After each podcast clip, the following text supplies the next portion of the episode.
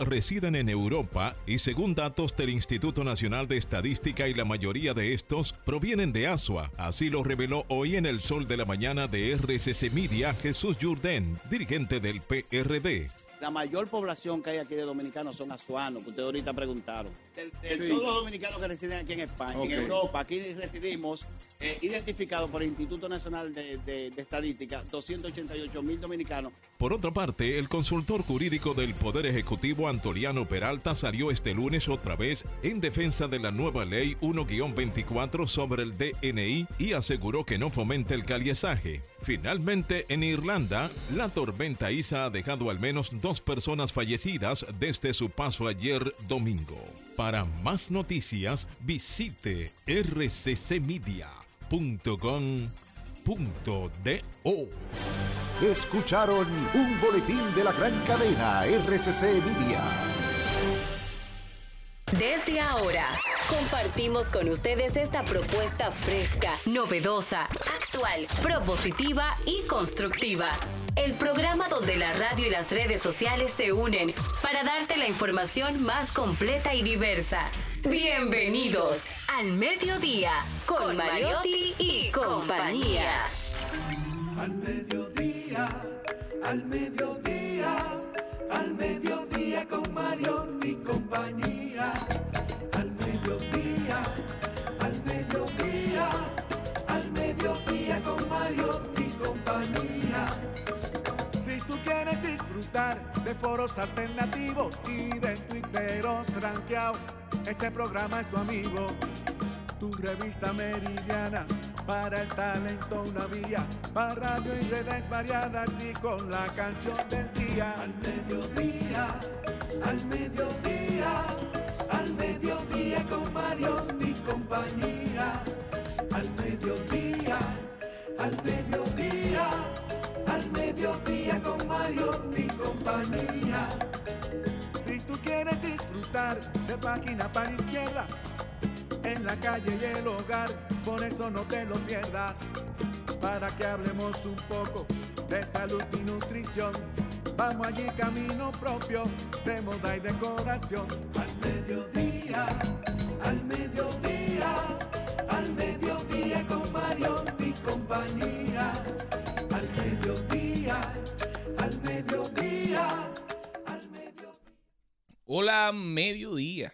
Saludos, mi gente. Sean todos bienvenidos al mediodía con Mariotti y compañía, donde ponemos alas a las palabras para llegar hasta ustedes con esta información sin sufrición y con nuestra diversidad divertida. Hoy es lunes 22 de enero del 2024. Empezamos la semana tratando de no pensar eh, en lo malo, ¿verdad? Tratando de poner a Dios siempre en el centro de nuestras vidas y de entender que, hay que vivir porque la vida es corta. Mi gente, gracias por, por acompañarnos, gracias por su atención, por su sintonía, gracias por siempre colaborar con nosotros para brindarles el mejor programa posible. Esto es Rumba 98.5 Jenny Aquino. Muy buenas tardes, señores. Gracias por estar en sintonía. Yo estoy feliz, feliz. Ayer estaba un poquito triste. 21 de enero, Monteplata, 3 de la tarde, tradición. Aquí ya está la procesión y empezó a llover. Yo estaba ya, señores, me habían apagado el hacho, compañera, compañeros. Me habían apagado el hacho y yo estaba triste, vestida alborotada y yo dije, no, mi mamá dijo que no iba a caminar conmigo, es la, una de las pocas veces que no ha podido hacerlo por la situación de salud. Me dijo, no, me quedo. Y yo estaba triste, empezó a llover, empezó a llover, empezó a llover paró un poquito, luego de ahí paró. Señores, salimos a las cinco y media de la tarde y el pueblo se desbordó como siempre. Qué hermoso ver tanta fe. Y lo hermoso también es que ayer, ¿saben cuántas altagracias hay en el país? Supuestamente en la Junta Central Electoral. Dato que dio el antropólogo Jonathan de Lo pueden ir a ver también en mi canal de YouTube, Jenny Aquinoa también, la entrevista que le hice sobre la fiesta. Hay 304.200 altagracias en República Dominicana. Felicidades a todas ellas. Pero hoy celebramos el Día Internacional del Community Manager. Muy importante. Felicidades a todos los que todos los días hacen esa labor tan hermosa por nosotros que nos suben en redes sociales. Así es también con nosotros, Celine Méndez. Muy buenos días, buenas tardes. Gracias por regalarnos su sintonía. Nosotros hoy con un programa cargado de cosas positivas, luego de un fin de semana donde cada uno tuvo sus actividades familiares, de trabajo. Eh, relax, el que salió, el que no salió, pero aquí estamos con las pilas puestas para llevarle mucho ánimo al mediodía con Mariotti y compañía. Hoy es lunes, mi gente, y arrancamos. No se muevan de ahí, que este programa apenas empieza. Al mediodía,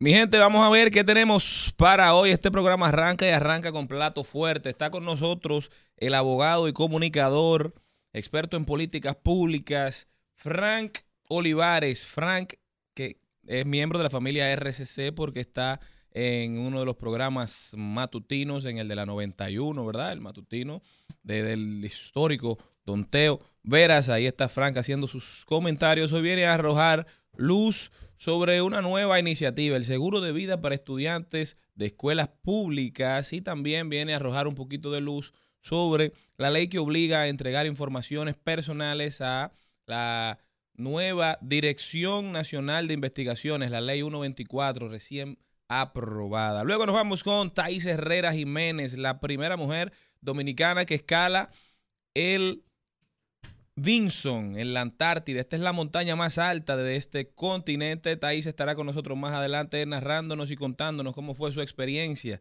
Luego nos vamos con Carlos Mariotti que nos estará hablando de deportes. Analizaremos las principales tendencias en Trending Topic y hoy Maribel Contreras tiene un invitado muy especial en De Paso y Repaso. Hoy estará con nosotros Raúl Méndez, productor de teatro. Oigan cómo se llama la obra que Raúl pondrá en escena. Don Frank está con nosotros ya.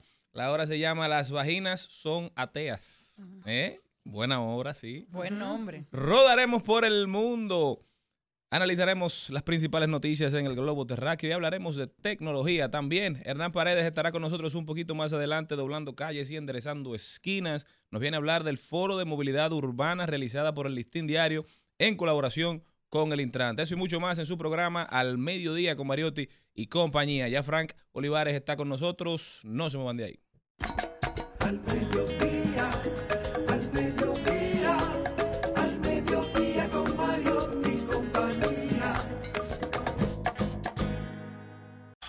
Presentamos en Al Mediodía con Mariotti y compañía.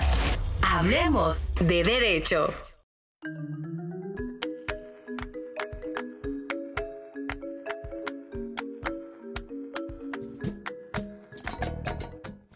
Está con nosotros Frank Olivares. Frank es abogado, comunicador, eh, miembro fundador, ¿verdad? Del bufete León Olivares de abogados. Frank, ¿cómo estás? Bienvenido. Gracias, contento de estar aquí con ustedes, con un elenco tan maravilloso y en un programa que se disfruta. Se Gracias. disfruta bastante. Gracias, Frank. Siempre un placer verte, escucharte, compartir, hablar contigo, aprender de ti. Cuéntanos de esto que, que trae ahora, digamos, el servicio de salud pública, puede ser, ¿verdad? En este caso, el Ministerio de Educación, El que, Ministerio de ha, Educación. que ha implementado un seguro de vida para estudiantes a un costo estimado anual de 542 millones de pesos del presupuesto público. ¿Y de qué, de qué trata esto? Bueno, en la justificación que ha presentado el Ministerio de Educación es por el transporte de los estudiantes y ha incluido eh, también el tiempo que duran en la escuela. Entonces justificó la necesidad de un seguro de vida que eh, en caso, esperemos que no, del fallecimiento de alguno de los niños o niñas, eh, le otorgaría hasta 150 mil pesos a cada familia para gastos finales. Lo que en mi caso entiendo que no es del todo pertinente porque el momento de la vida en el que menos probabilidades hay de morir es justamente la edad escolar. Entre los 5 y los 19 años es el momento que, estadísticamente hablando, en términos de riesgos, hay menor riesgo para eso. Y si el Ministerio de Educación estuviese preocupado por los accidentes de tránsito, que sí son un gran riesgo para toda la población dominicana, bastaba con un seguro que eh, eh, fuera solamente durante el traslado en los autobuses del sistema TRAE, que es el, sistema de transporte estudiantil que se ha implementado. Entonces, por eso, digamos que eh, quizás el fin es, es, es aplaudible, pero la forma no, no es la idónea. No, y pienso también que todo tiene su momento. No es que yo particularmente, Celine Méndez, no me gustan los seguros de vida. Es decir, porque es mi opinión. ¿Por qué yo tengo, sí, no sé, hay tantas cosas que le tenemos que dar en la vida a alguien? Bueno, hay que dejarle, eh, las, eh, cuando yo tengo mis hijos, que si Dios no permite y me lleva ahora, yo diría destiempo porque están todavía pequeños, bueno, pues dejarle las cosas más o menos organizadas. Pero esos niños necesitan tantas cosas para que le estemos dando un seguro por si se mueren. Claro. Es decir, tú has visto todas las necesidades que tiene uno, un chico dominicano que va a una escuela pública o que va muchas veces a un colegio, que no se le estamos supliendo ni como país, ni muchas veces los padres, porque no tienen, porque no tienen ni siquiera con qué darle un plato de comida al día. Es decir, no estamos hablando de las tres comidas que debe tener un niño para ir a la escuela. Hay un desayuno escolar que muchas veces hemos visto en los medios de comunicación que es mediocre, que, hemos visto también que no tiene los nutrientes que necesita un niño en una edad escolar. Y estamos hablando de un seguro por si se muere. Mira, hay muchos cuestionamientos. Para mí el principal es el tema del costo-beneficio. Si tú miras las estadísticas que publica la Oficina Nacional de Estadísticas del año pasado, entre los 5 y los 19 años murieron 706 personas. Si a esas 706 personas el Estado decidiera darle los 150 mil pesos por gastos finales, con lo cual yo estoy de acuerdo, estoy de acuerdo porque está demostrado que una familia, sobre todo de escasos recursos, esos gastos los llevan a endeudarse y deudas con- que tienen mucho costo financiero, la inversión sería de apenas 130 millones de pesos, o sea, mucho menos que los 542 millones de pesos que hoy está destinando el Ministerio de Educación a un seguro que se contrató a una empresa estatal, en este caso Seguros Banreservas, que tiene la, la- es totalmente accionario del Estado. O sea, lo que tú dices, Frank, es que si el fin es proteger a las personas en ese rango de edad o a las familias de esas personas cuando fallezcan para garantizar sus gastos finales, entonces si se hace metiendo a todo la, a toda la población nacional que esté en ese rango de edad y que en el caso que fallezcan, que sí fallecen, esas personas, esos gastos serán cubiertos. Sale aún mucho más económico Claro, que este seguro que solamente incluye a los que están registrados en el transporte. Precisamente porque, por lo que les digo, no solamente los registrados en transporte, están incluyendo a todos los niños y niñas en edad escolar. real. Ahora, yo busco la estadística porque esto tiene que tener un sentido desde el punto de vista económico. Si el año pasado murieron 706 personas en ese rango de edad, en edad escolar, y ojo, 706 personas que no sé cuántos estaban en el sector público y cuántos en el privado. O sea, asumamos que hay una parte de esos que no se beneficiarían de todas formas. Si el Estado decidiera darle a cada uno de a cada una de sus familias, ¿verdad? Los 150 Los 150 mil pesos, Sobra dinero. que está muy bien, sobran 400 millones de pesos casi. Quiero, quiero hacerte una pregunta. Ahora, nosotros tenemos, luego de la pandemia, ciertas cosas que nosotros tenemos que enfrentarnos. Eh, tenemos salud mental y la, y la, y la adolescencia no es un, miedo que sabes que es una, una de las etapas más delicadas. Y hemos tenido un incremento en suicidios. Ahí está. Podemos atacar ese problema. ¿Por qué no invertir parte de ese dinero en prevención salud mental dentro de los de los de los de los planteles escolares? Porque tú podrías tener esa situación y pagarle a los a los psicólogos como opción o, o- o tener médicos ahí de plantel, porque yo me acuerdo que en, en mi politécnico sí habían enfermerías, pero ¿qué te van a dar a ti una enfermería? Te dan un, un una Un un- acetaminofén. un acetaminofén Y un Vaporub y te dan o te dan una toalla sanitaria en algún momento, a una toalla sanitaria que se te puede quedar, o te dan una, una curita. Se acabó. Tú no pasas de ahí porque dentro del, como tú dices, dentro del plantel escolar es muy difícil que te pase un accidente muy grave. Claro, es un tema simple y llanamente de estadística. Se podría ¿Cómo hacer algo funcionan, así. ¿Cómo funcionan los seguros? En base a un riesgo. Por ejemplo, en el caso de los accidentes de tránsito, el riesgo es muy alto.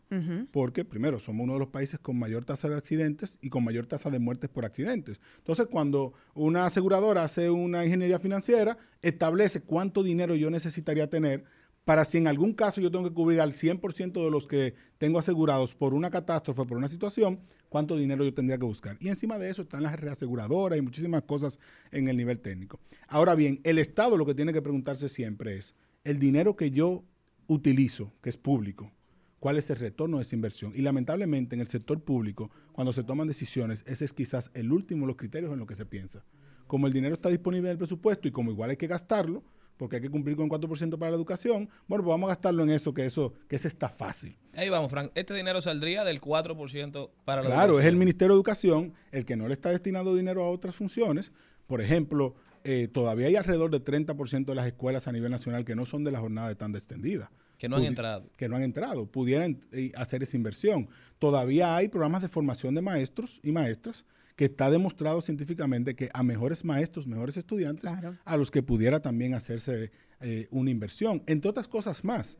Porque la sociedad, van cuántos años de inversión del 4%, van 10 años. Se va a preguntar un día, todo este dinero, ¿ha funcionado? ¿Ha servido? ¿Ha sido suficiente?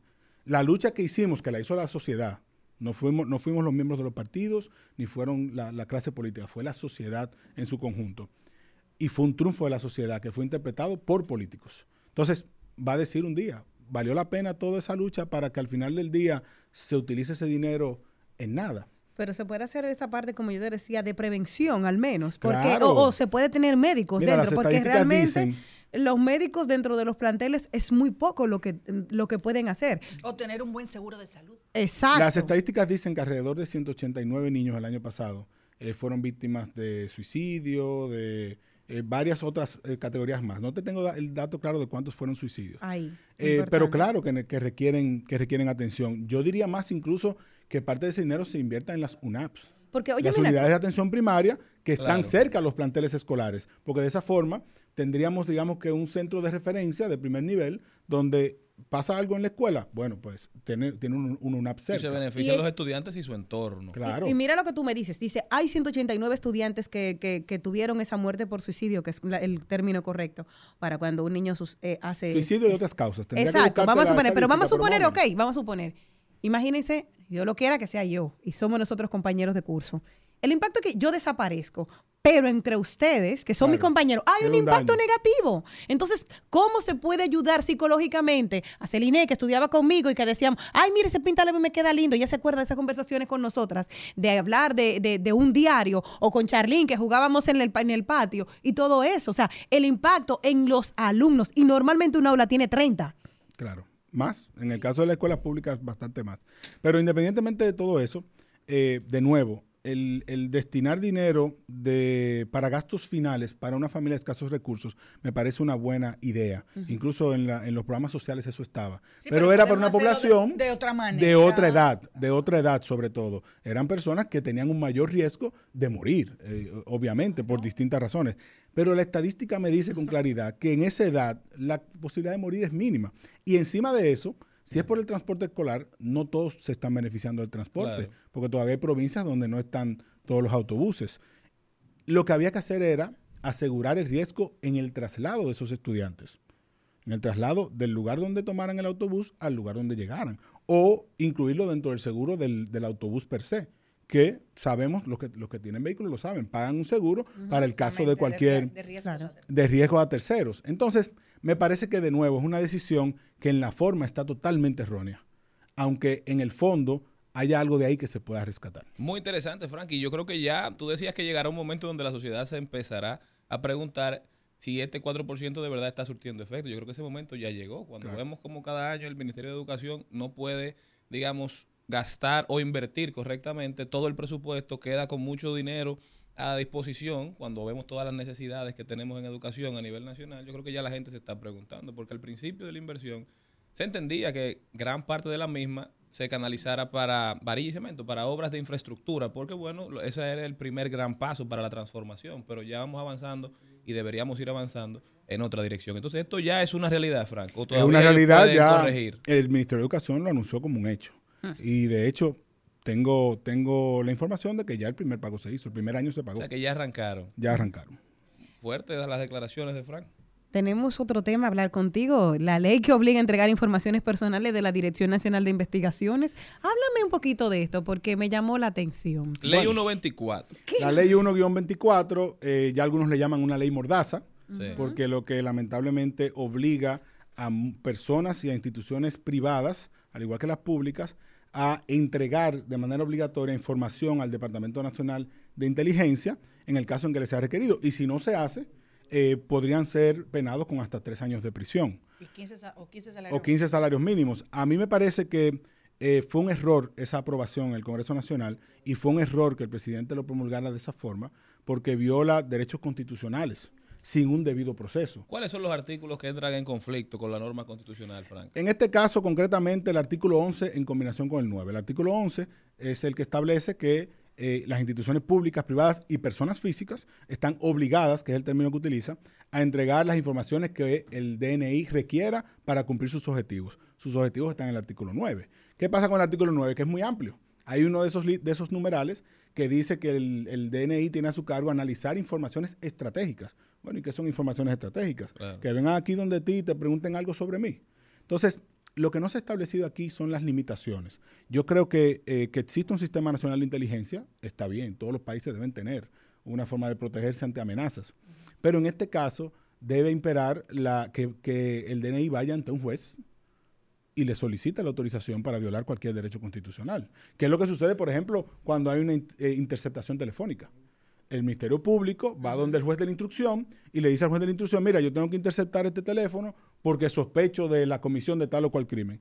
Y es el juez de la instrucción el que sirve de contrapeso para decir, mira, tienes validez, haz la interceptación e inmediatamente en la misma resolución le dice a las telefónicas, esta interceptación es válida. Claro. Ahora, en este caso lo que estamos viendo es que el, el Departamento Nacional de Inteligencia pudiese hacer esto sin ir ante un juez.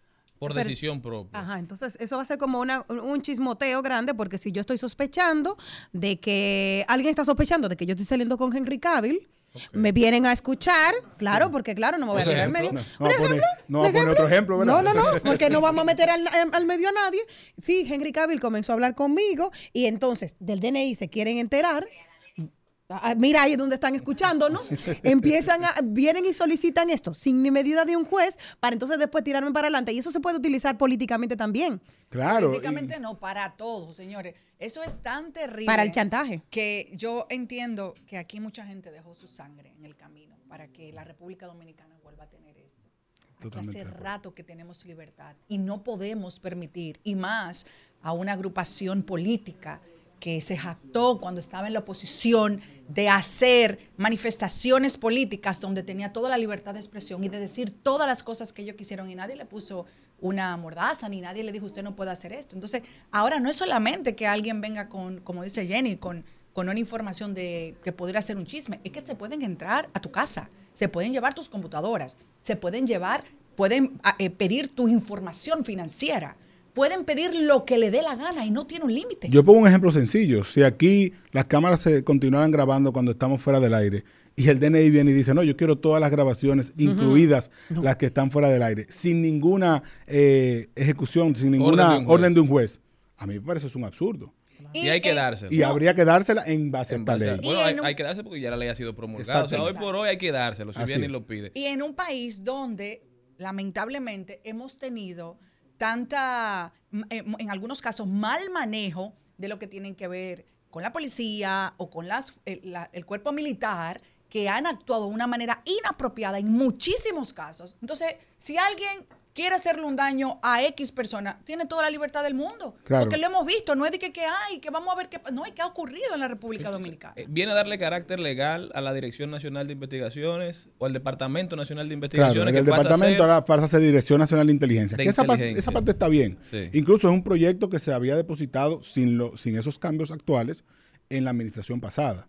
Eh, pero también dependía de una ley marco sobre seguridad y defensa que no se ha aprobado.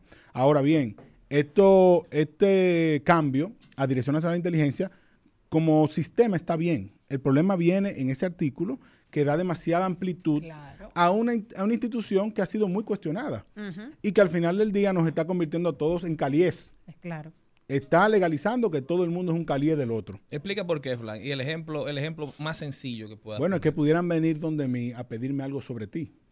Y si yo me llevo del artículo 11, que dice, bueno, con sujeción a los dere- el- al derecho a la intimidad y al honor, bueno, yo no tengo responsabilidad sobre tu derecho a la intimidad, sino sobre el mío.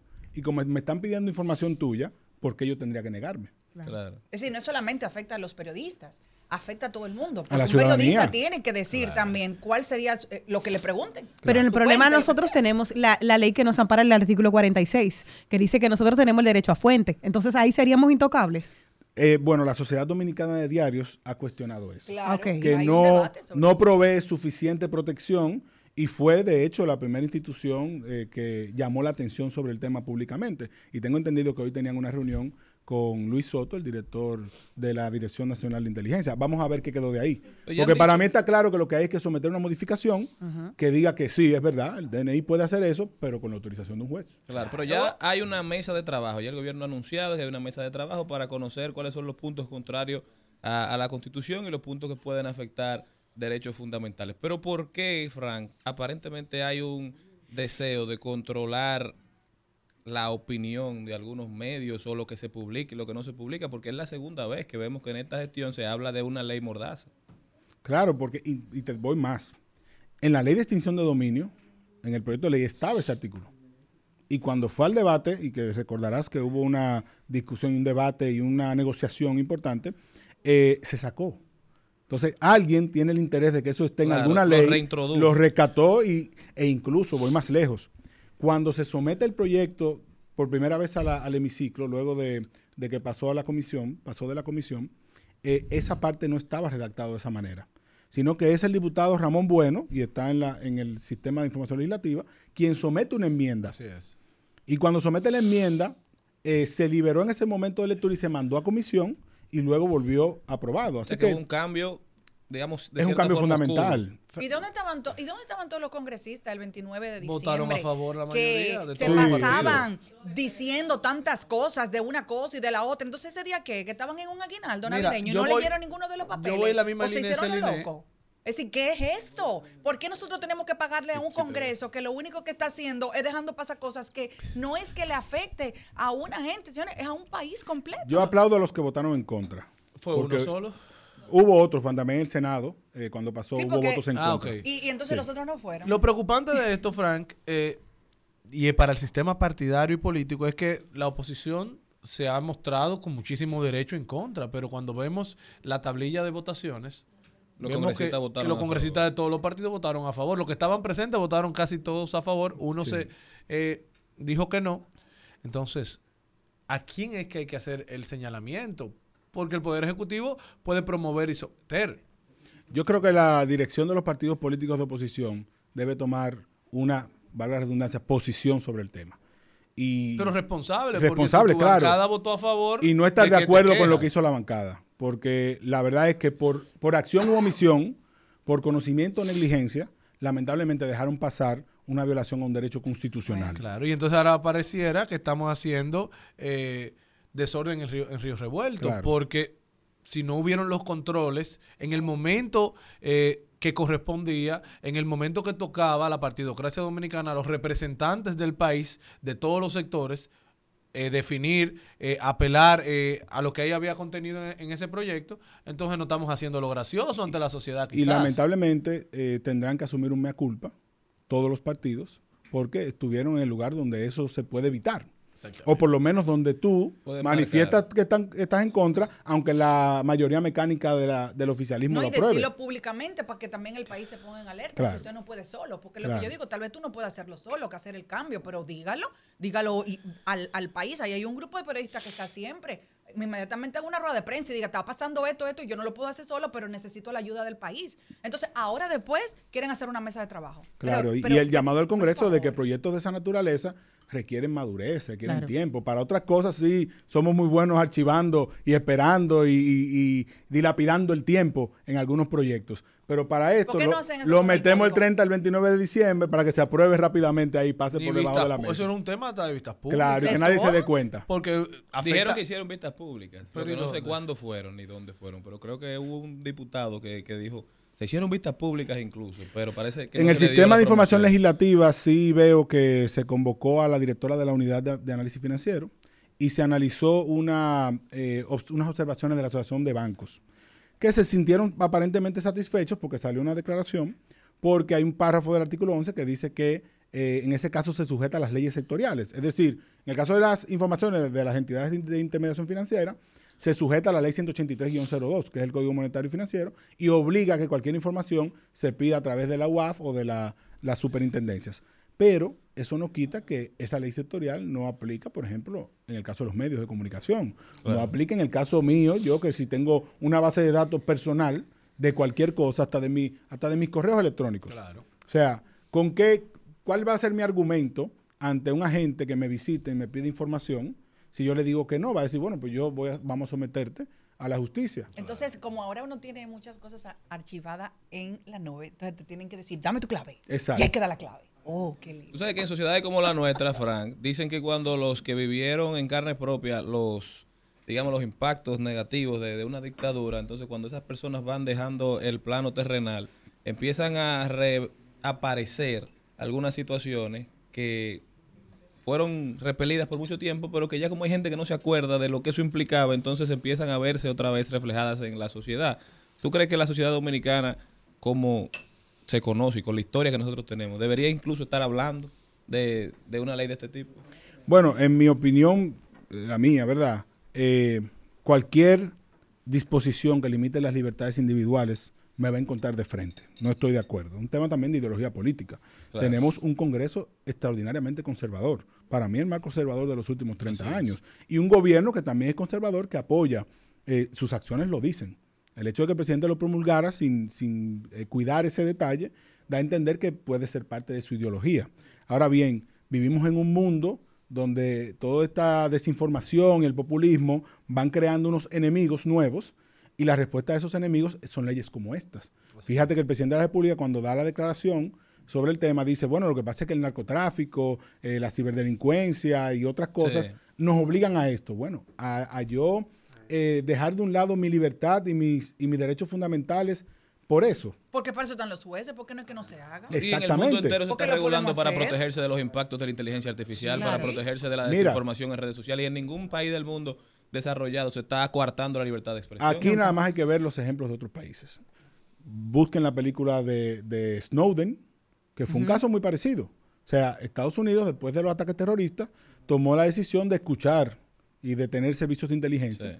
Y fue denunciado por este, eh, eh, que era militar, que era parte del sistema, porque lo hacían también con ciudadanos americanos.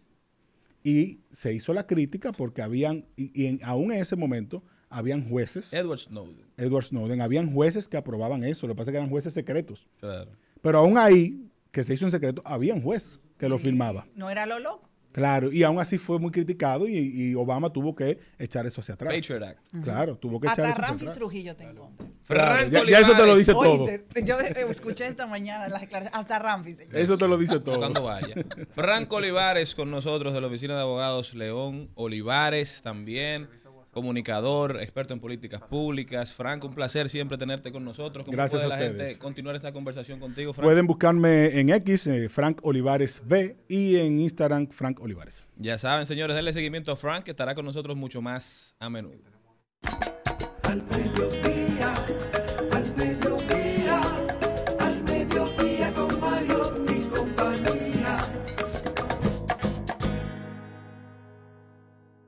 ¿tú sabes que esos enlaces de haz clic y gánate un premio no son reales, verdad? O cuando te envían un mensaje por WhatsApp con un archivo raro ahí, a nada de eso debes acceder, porque en el momento que lo hagas te pueden hackear. En Banreservas estamos comprometidos con proteger tus datos privados, pero es esencial que no los compartas con terceros ni accedas a páginas o enlaces inseguros. Proteger tu información es tu deber. Tus datos privados son solo para ti. Banreservas, el banco de todos los dominicanos. Natural,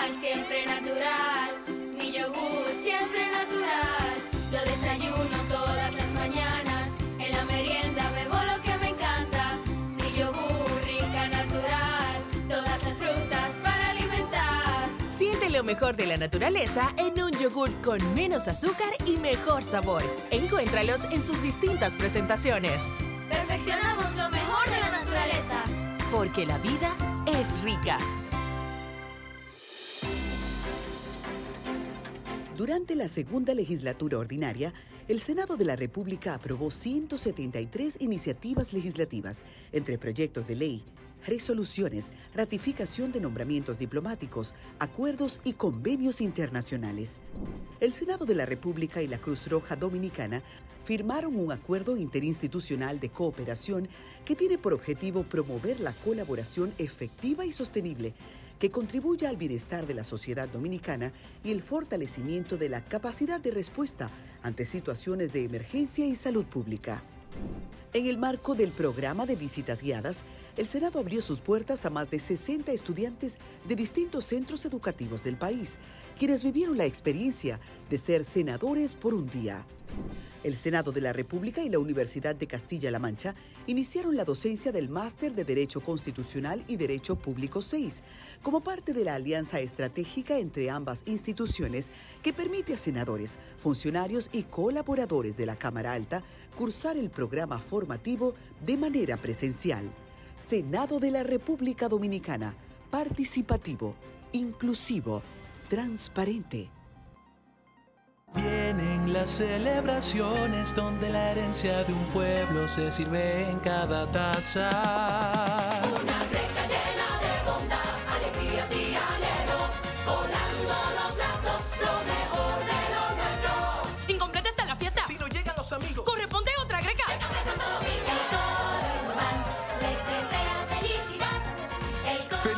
Navidad. Les desea Café Santo Domingo y toda la familia Indubán.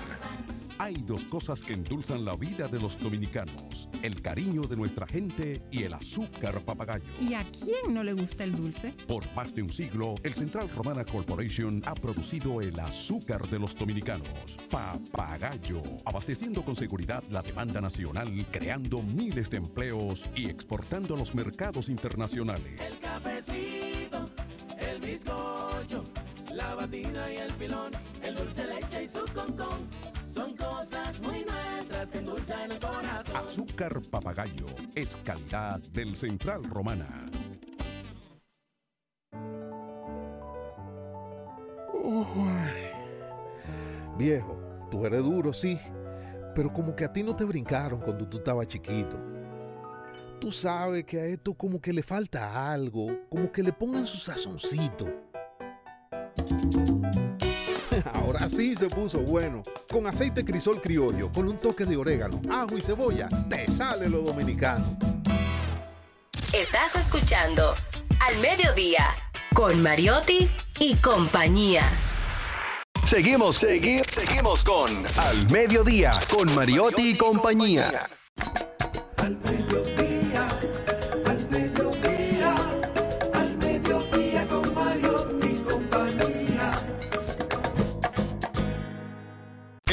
Al Mediodía dice presente. Dice presente el músculo y la mente. El músculo y la mente.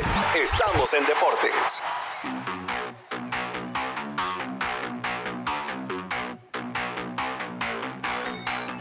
Carlos Mariotti está con nosotros para llevarnos por un recorrido sumamente interesante por el mundo del músculo y la mente. Para los que llevan anotaciones, Estrellas 2, Licey 0. Qué emoción, ¿eh? Qué emoción. Cero. No, pero yo creo que ya, que ya que entre Carlito está de más porque ya usted dijo todo lo que le interesaba del segmento. ya podemos atrasar. Bueno, buenas tardes, buenas tardes a toda la audiencia, a todo el equipo. Hay varios perdedores en cabina. Nosotros los San- de los de San Pedro estamos felices, nosotros los estrellistas.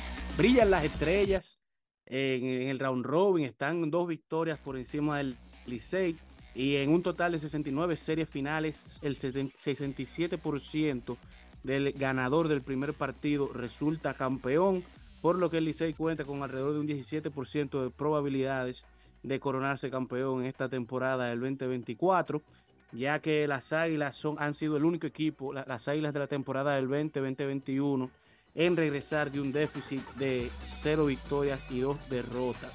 Pero hoy se juega el juego 3 desde el Tertero Vargas, mientras que el cierre del round robin, Emilio Bonifacio fue electo el MVP del round robin, 23 hits, 2 dobles, 3 triples, un jonrón, 10 carreras impulsadas, 12 anotadas y 6 bases robadas, mientras que Deiron Blanco fue el líder de bateo del round robin, Miguel Andújar líder de jonrones, Emilio Bonifacio líder de triples, José Barrero y Tati Junior líder, líder en, en dobles con 4 y Cameron Ganán líder en ponches, Jairo Asensio líder de juegos salvados.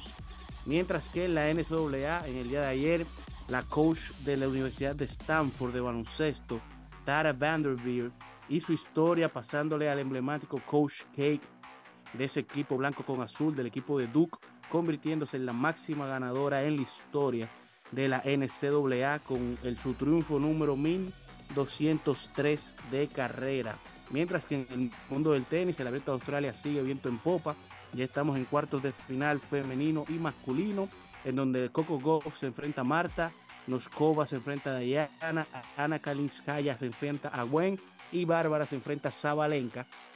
Mientras que en la parte masculina, Novak Djokovic llega a cuartos de final de un Grand Slam por la ocasión número 58, igualando el récord con Federer, en donde los cuartos de final Novak se estará enfrentando a Fritz, Huber a Medvedev, Yannick a Andrei, Esberev a Alcaraz. Estos son los cuartos de final masculino y femenino. Mientras que en la NFL ya están casi definidos los- el Super Bowl. Solamente quedan cuatro equipos ya en finales de conferencia, en donde Patrick Mahomes y, y Travis Kelsey hicieron historia en el día de ayer, historia de postemporada. El dúo de quarterback y recibidor con más touchdown en la historia se convirtieron en el día de ayer, desempatando con Tom Brady y Gronk Bukowski, eh, que contaban con 15. Ahora Patrick Mahomes y Travis cuentan con 16 y le pasaron hace rato a Montana Rice, que contaban con 12, en donde Kansas City avanza a enfrentarse ahora a los Ravens y los Lions de Detroit se estarán enfrentando a los 49ers de San Francisco, quedando solamente cuatro equipos con vida y donde estarán avanzando solo dos, en donde los Bills llevan una racha de 0-3 en playoff con su quarterback actual y Patrick Mahomes pasa al mejor de todos los tiempos a Tom Brady en el récord de más victorias para un quarterback en playoff antes de los 30 años con un total de 13. Mientras que en el fin de semana se estuvieron llevando a cabo los premios de Globe Soccer, en donde Erling Haaland fue electo el mejor jugador masculino del año. En su equipo, el Manchester City, fue electo el mejor club masculino y su coach Pep Guardiola el mejor coach del año. En donde Cristiano Ronaldo se llevó tres premios esta noche. Se llevó el premio al mejor jugador del Medio Oriente.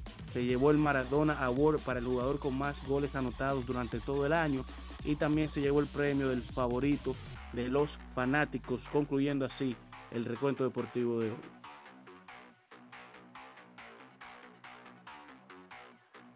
Gracias a Carlos Mariotti, porque duela a quien le duela. El Llegó Licey va a el año verde. Verde. Al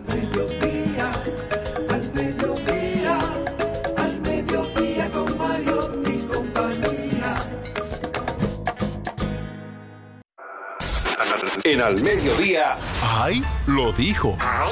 Lo dijo. ¡Ay! Lo dijo. ¡Ay! Lo dijo. ¡Ay! Lo dijo. ¡Ay!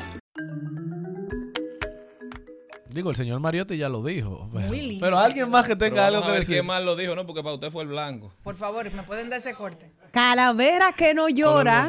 Calavera que no llora. Dijo algo muy bonito y me gusta bastante. Dice, tú tóxica, yo tóxica, pero así nos amamos. Somos el uno para el otro. Pero Mario Benedetti, no podemos poner eso. Mm, entonces pon, yo me enamoré de sus demonios y ella de mi oscuridad. Éramos el infierno perfecto. Todo es como se dice. ¿Qué les pareció? Son datos. Excelente, excelente. ¿Cómo que no entendiste? No, Jenny, porque es que tú andas, no, es que Jenny anda como en una, ¿cómo se llama eso? Como en una sincronía, como que lejos de la vida de nosotros. Lo de Jenny es eso, pasiones, calor, amor. Tú también, tú tienes lo mismo. Lo No, único que por amor, yo no. política, por andar, por ayudar a los demás. Todo depende del enfoque. Todo depende del enfoque. es. Estamos en la misma página. No, Tú ves, en- exacto. en- Estamos en la si- misma página. Si nos fuéramos a la división del periódico, yo estoy en la República, en economía, en mundiales, algo así, pero nada. Sí, igual que yo. Lo único que todo depende el, el, el- coso que lo veamos. Otro ahí lo dijo, ¿quién más lo dijo? Yo no tengo manera Oigan, esto, Nadie tiene más. el fin de semana, RCC Media sube un post diciendo, una marea humana recorre el centro de Santiago en defensa de un mar limpio. Y ahí se viró la gente, pero en Santiago hay playa. Ay, Dios. Y Santiago tiene mar. Ay, Señor, era. Santiago de Compostela estaban hablando. La importancia de leer Sí. las noticias. Y aún cuando los santiagueros no tengan playa, no tengan mar, los santiagueros pueden preocuparse. Claro. ¿Verdad? Por el estado de- del mar, por el cuidado, por la defensa de un mar limpio. Pero vuelvo y reitero, la importancia de en esta época leer las noticias y de aún cuando usted las lea, no darlas por sentado, no creérselas por completo, hacer su debida diligencia, darle una búsqueda a la información que, que usted ve por redes sociales, porque casi siempre hay alguien detrás de esa noticia tratando de manipular, de buscar algún beneficio, de que usted se vaya con una cosa en la cabeza que no necesariamente es cierta y que si es cierta, que usted la piense de la forma en que esa persona quiere, que usted la vea. No dar la información por sentado, señores. Así es, también lo dijo Fuego a la Lata. Ay, mi amigo, Dijo- mi amigo, mi Dijo, amigo. "No, todos tenemos un amigo o una amiga que simplemente no la podemos poner en speaker. Hay gente a la que usted no Eso puede llamar en speaker. Es una, es una irresponsabilidad el que me ponen en speaker a mí. Un amigo mío. Ahora, yo te voy a decir una cosa. Yo creo que la irresponsabilidad es del que coge una llamada en speaker. Porque yo no estoy llamando al pueblo, yo lo estoy llamando a usted. Entonces usted no tiene el derecho de ponerme a mí en speaker. Sí, por pero los. Bluetooth a veces de los vehículos te juegan en contra. Ah, es otra cosa si usted en el carro, pero hay gente. no, pero en el carro tampoco. No, hay gente coja que te cogen una- un teléfono, no porque tú vayas a decir nada malo, en cualquier sitio te, te hablan o te llaman y está todo el mundo ahí, eso es muy respeto. Así que lo que usted tiene que hacer cuando usted llame a alguien, tenga cuidado porque ya usted la mayoría de las veces está hablando en speaker. Y si la gente no le pone en speaker, esos teléfonos usted se lo pone al lado del oído y todo se oye. Así es. Y no, y la gente, y como dice el, el dominicano, el diablo es sucio. O sea, Jenny nunca me ha hablado de Celine, pero ese día yo se lo cojo a Jenny en speaker y me dice, tú no sabes que Celine es esto y esto. Pasa muchísimo. No, a mí me pasó. Cuando estaban en doble línea. A mí no me pasa nada. A mí me pasó cuando estaban en doble línea, porque yo le dije a una amiga, mira, necesito para una tarea de la, de la universidad, yo llegué tarde a la clase. Y digo yo, por favor, tú puedes llamar a, a Jonathan. Mm, Total, ya pasamos hace muchos años en la universidad. Llama a Jonathan para que le digas eh, la tarea, que yo no tengo la primera parte. Y ella viene y la llama a Jonathan y yo estoy en doble línea. Dice, él, ay, hola, ¿cómo te estás? Mira, yo estoy llamando, que Jenny me llamó, por favor, que le pidiera tú la primera parte de la tarea que ella no la tiene. Dice, ah, es una martita loca, ella nada más vive cantando y ella llegó tarde porque yo, yo había llegado del interior. Ella también estaba conmigo en la rondalla. Ah, porque de la, de Eh, la dijo, universidad. De la universidad. Y dijo, yo no quiero saber de ella. O sea, me- imagínate, y todo el desahogo. Y ella, ay, no, pero que ella es muy buena persona. Y yo oyendo todo. Al final dio parte de la tarea, pero yo tuve, la- claro, los sentimientos de él hacia mí. Gracias. Bueno, ahora se hace más rápido que la gente le envía por error el, el mensaje al del WhatsApp de otra gente. Y muchas Es veces la gente lo borra rápido, pero ya uno lo leyó. Eso es No, feo, porque una a gente veces... que- hay una gente que tiene un hackeo que por más que tú borres lo ven, hay unos WhatsApp chinos por ahí, claro. Sí. Que tú no importa que tú lo borres, se unos trucos. De verdad que no descansan esta gente, porque si te da la oportunidad de borrarlo, ya para que usted quiere Sea leer. feliz. eso. Sí. No, pero pasa también que la gente está hablando de otro, al tenerlo en la mente, a quien le envía el mensaje a la misma persona de la que está hablando. Terrible. Ya. la mente traiciona. Bueno. Señores, también lo dice Rabin Jesus Tassan. Oigan Ay, esto. Él es experto en el futuro del trabajo y afirma que el Gen Z, los más jóvenes, tienen actitudes muy diferentes para trabajar que sus predecesores. En comparación con otras generaciones mayores, estos jóvenes tienen una actitud de trabajo, de vivir para trabajar, de trabajar para vivir, no de vivir para trabajar, como quizás se daba antes. Esto es particularmente cierto en Occidente, así lo dice él, porque estos jóvenes han visto un legado de todas las promesas rotas. En los viejos tiempos y en muchas partes del oeste, le prometieron que si trabajabas durante 30 años, tenías una pensión asegurada, tenías prestaciones definidas, ibas a tener atención médica para los jubilados. Nada de eso es una garantía hoy en día. Dicen que si han visto a, a las personas como sus padres, sus abuelos, que tienen que seguir trabajando con una edad muy avanzada, que una vez se retiran no tienen lo suficiente para poder vivir su vida de manera digna. Esto es lo que ha hecho que estos jóvenes entonces no sean fieles a su lugar de trabajo, no sean fieles a una profesión y se mantengan reinventándose, buscando cómo pueden subsistir, cómo pueden sobrevivir de la mejor manera posible. Definitivamente el mercado laboral cambió, pero no solamente porque los empleadores están buscando nuevas aptitudes, sino también porque los posibles empleados exigen otras cosas. Y les tengo algo. Propósito de que dentro de. Señor, ya se fue enero. Hay que pensar ya en el 14 de febrero. Digo. Seamos inclusivos. Para este 14 de febrero, no digas, soy una persona sin pareja. Utiliza, soy personas con capacidades románticas diferentes.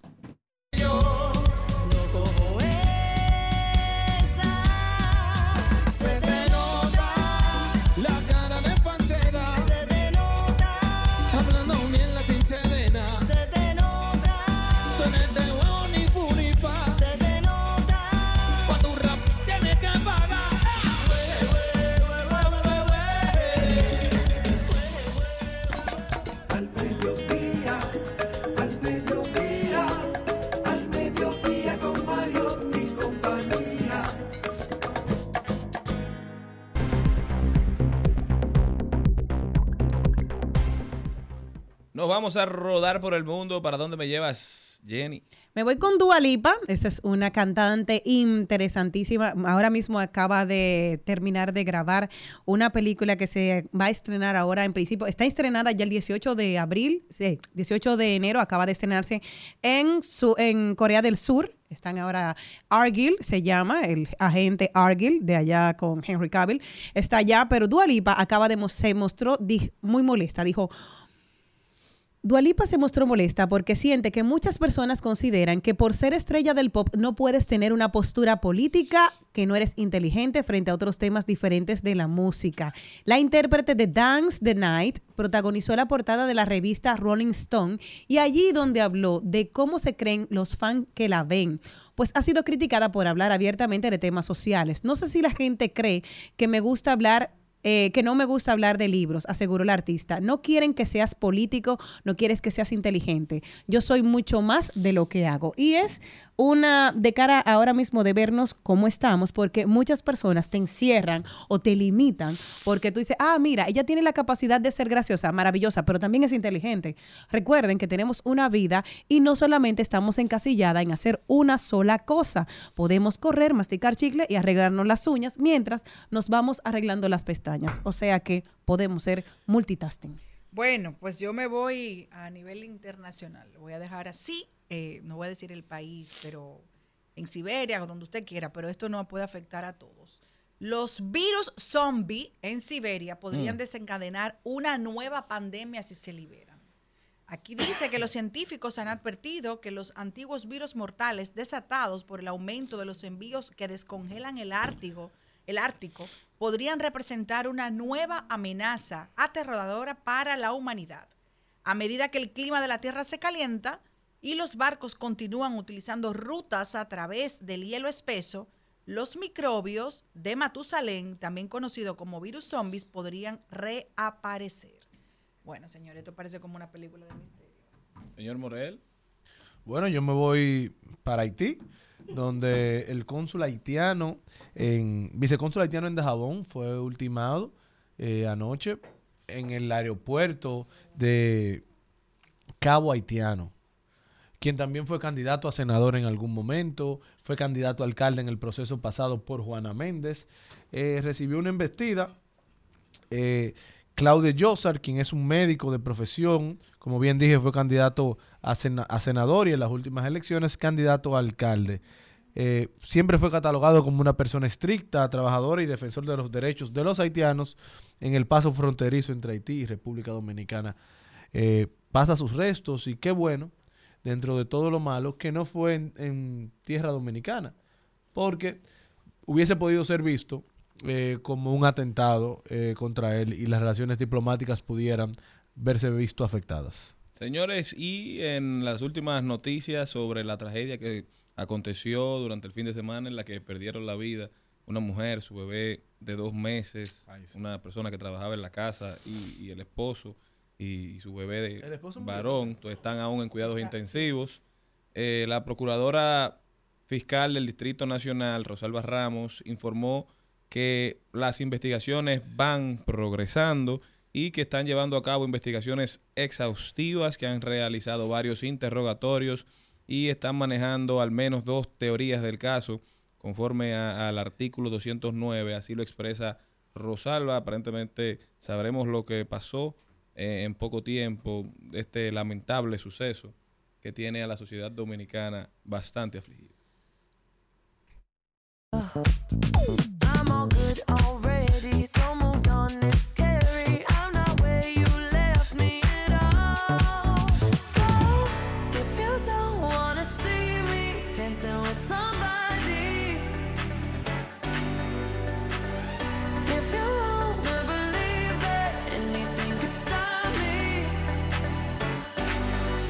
Show up, don't come out.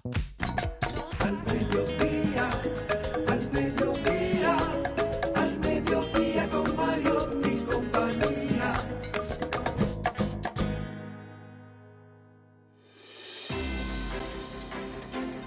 Durante la segunda legislatura ordinaria, el Senado de la República aprobó 173 iniciativas legislativas, entre proyectos de ley, resoluciones, ratificación de nombramientos diplomáticos, acuerdos y convenios internacionales.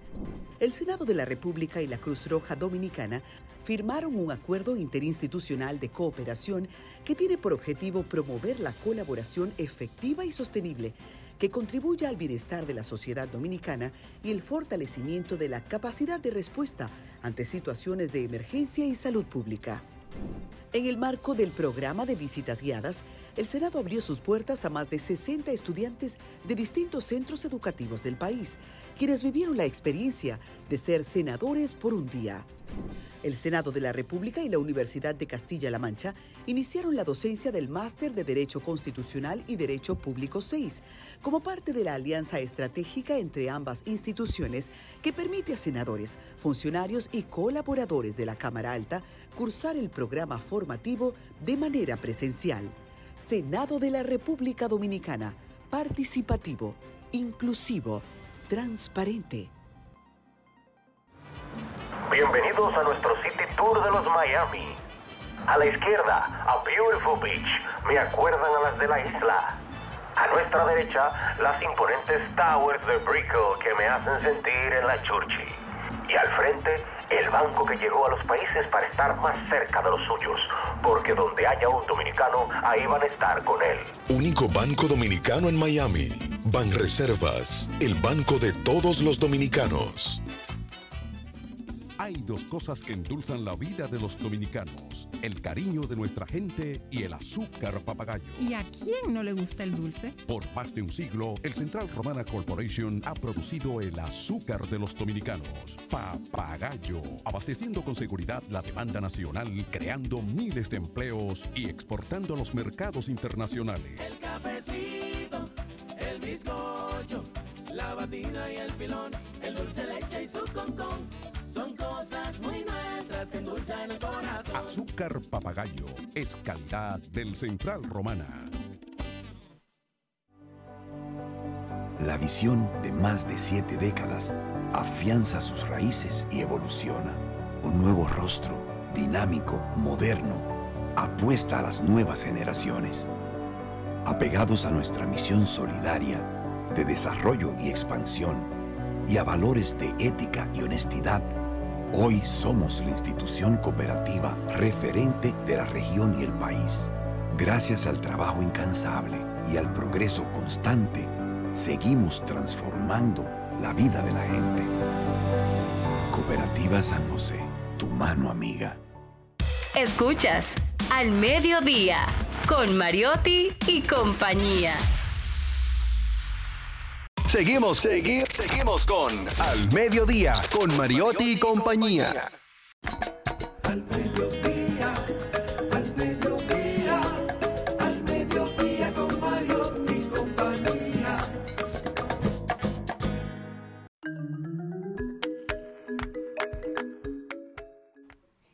Cuando era pequeña me acuerdo de una canción que me encantaba. Voy a subir una luz en lo alto. Y hablaban de esa montaña, de que íbamos a ir escalando. Pero Thais ha tenido de su vida una montaña que cada vez va poniendo otra cima, otra cima, otra cima, otra cima. Y cada vez se va superando a sí misma. Esta montañista que nos llena de orgullo está hoy con nosotros. Vamos a hablar con ella de la nueva aventura. Escaló el Vinson en la Antártida. Señores, una experiencia que a nivel personal, como siempre, le deja muchísimas enseñanzas que en la tarde de hoy viene a darnos el honor de compartirla, escucharla, aprender de ella, empaparnos de toda la experiencia que tiene esta mujer maravillosa que viene a compartir, que lo importante no es subir a la cumbre, sino tener con quien compartir todas las enseñanzas que se adquieren en el camino. Con nosotros, Thais Herreras Jiménez. Gracias, gracias. Qué bonito estar en tan buena compañía. Nosotras felices. Cuéntame cómo fue que decidiste y dijiste, ok, el próximo paso es el Vinson. Señores, me voy para el frío, abrácenme con calor porque voy a necesitarlo todo. La- Háblame la planificación y todo. La Antártica, la Antártida. Antártida. la- sí, exacto. Eh, yo estoy haciendo un proyecto que en el mundo han realizado hasta el momento que se conozca 74 personas, que es el Explorers Grand Slam. Es subir la montaña más alta de cada continente Wow. y esquiar el último grado del Polo Norte y el Polo Sur. El Vinson es la montaña que cumple la quinta de esas siete cumbres que estoy buscando escalar y el Polo Sur, que también fue realizado en esta misma, en este mismo viaje que tenía dos expediciones, pues es el primer polo. Yo empecé a planear eso con demasiada antelación, o sea, yo tengo en el proyecto desde el 2019 y bueno, era la que correspondía por temporada y por también por la preparación. Requieren, cada montaña requiere una preparación diferente, porque algunas tienen escalada técnica, otras tienen como esta, esquiar arrastrando un trineo de 60, 70 libras aproximadamente para la parte del Polo Sur, incluso de la montaña, unas 50 libras también. Eh, y en este caso fue muy complejo porque es la primera vez que estoy tanto tiempo fuera de mi casa. Fueron 30 días fuera del trabajo, sin Navidad, ni Año Nuevo, ni mi cumpleaños, nada por allá, con personas que conocía ya. Eh, iba a ir un, un amigo que conocía, pero lamentablemente tuvo que cancelar. Y bueno, nada, una, una experiencia única realmente. ¿Y cómo te preparas a nivel físico, eh, a nivel de comida que tienes que llevar y también a nivel emocional? Porque hacer un viaje como este es un reto, algo positivo en tu vida, pero acabas de decir que tuviste que dejar tantas cosas. Entonces, ¿cómo tú lo, lo logras? Sí, la verdad es que la, la preparación mental eh, es mayor incluso a veces que la física, porque tengo que preparar, eh, voy a estar sometiéndome a un frío que no es el de los caribeños, el que estamos acostumbrados, cargando un peso que no es tampoco el que uno acostumbra. Eh, yo trabajo la parte mental y, y, bueno, también la parte de entrenamiento físico. Tengo un personal trainer donde cinco veces a la semana entre- entreno la parte de fortalecimiento. Los fines de semana, pues me voy a hacer montañismo, acarreando mi, eh, mi mochila o la parte de trineo, pues un trineo que hasta me banearon del Mirador Sur eh, con mi trineo. Ya no te dejan entrar. Ya no me dejan entrar al Mirador Sur, pero yo entreno, conseguí otros lugares donde entrenar con, con el trineo. Eh, y bueno, entreno en bicicleta, en, en corrida. Y la parte, de- sobre todo del trabajo, o sea, yo soy, yo soy una, una persona normal, yo soy una madre que tengo que pagar dos universidades. Entonces, organizar todo el trabajo para que fuera antes de irme y ahora cuando vuelvo, que no tengo descanso, eh, pues eh, para poder cumplir también con mis obligaciones. Wow, y, pero, y- pero el proceso de- del entrenamiento, porque tú enfrentaste temperaturas que se sentían como menos 50 grados Fahrenheit. O sea, ¿cómo tú te preparas para eso? Eso no hay forma. Aquí en el país quizás en muy pocos sitios. Al final es como, es como los maratones, que tú entrenas hasta un punto, pero que lo otro ya es resistencia, lo otro ya es mental, lo otro es el cuerpo que, que asume. Es así, uno entrena una parte. De hecho, yo sí fui a hacer un entrenamiento polar en Minnesota en febrero el año pasado, porque yo no me había puesto nunca unos esquí. Mm, Entonces, te hacen una evaluación y si tú no cumples ciertos requisitos, no me van a dejar llegar de que venga a esquiar 111 kilómetros en una expedición que usted tiene que cargar toda su comida, su combustible, su casa de campaña, eh, todo lo que necesita, ser autosuficiente y entonces, además, que no se haya puesto nunca unos esquí, tampoco no es así. Entonces yo tuve que ir a prepararme en Minnesota, que hubo un video que se hizo viral en Diario Libre, yo entrándome en un lago congelado, porque parte de Ay, lo yo lo que parte de lo que uno hace, pues es que tiene que saber eh, manejar el frío, cómo secarse, sobre todo para cuando me toque en el Polo Norte, porque Antártica es eh, un continente, o sea, es tierra que tiene tres kilómetros encima de hielo, pero en el momento que me toque el Polo Norte, el Polo Norte no, es un océano que tiene grietas y si se rompe el, el hielo, el- uno cae al agua. ¿Y, Entonces, y cómo, cómo el Dios proceso de secarse? el secado es dando vueltas con la nieve. La nieve absorbe mucha agua. Entonces, te- eso te absorbe el agua y tú tienes que saber en el trineo dónde tú tienes todo. Y tú decías que, que uno va aprendiendo. Parte de lo que uno aprende es que uno tiene que saber. Y a mí, yo eso estoy, estoy que lo aplico en todo en la vida. ¿Estás siendo exitoso o estás meramente sobreviviendo?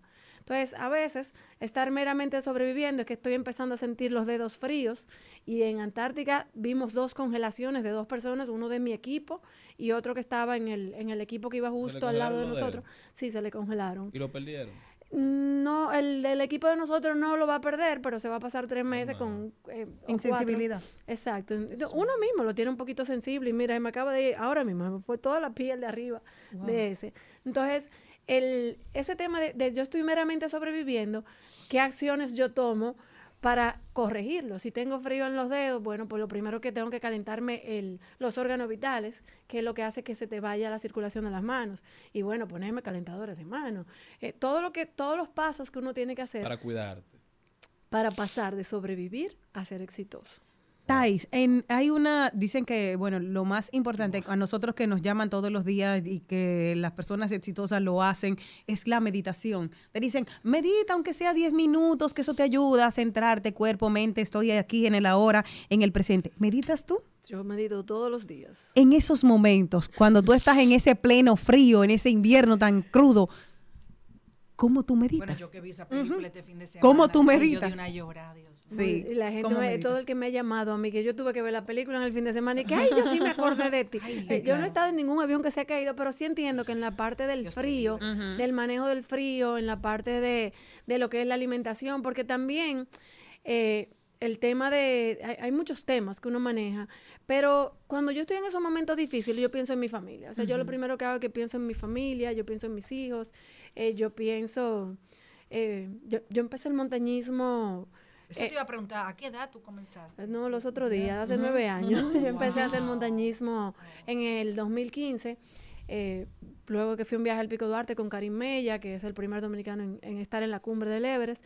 y, y bueno, me, me- ellos mismos me dijeron que, que me veían con buen perfil y yo fui y probé en el 2015 en una montaña. La primer, el ese fue el primer año que conocí la nieve. ¿Y qué te dio tu familia? Me apoyó, me apoyó siempre. De hecho, mi esposo me regaló la GoPro para yo tirarme mi foto en el Everest. Y yo empecé en el 2017 a buscar fondos para ir al Everest, pero lamentablemente en ese mismo año a él le detectan cáncer.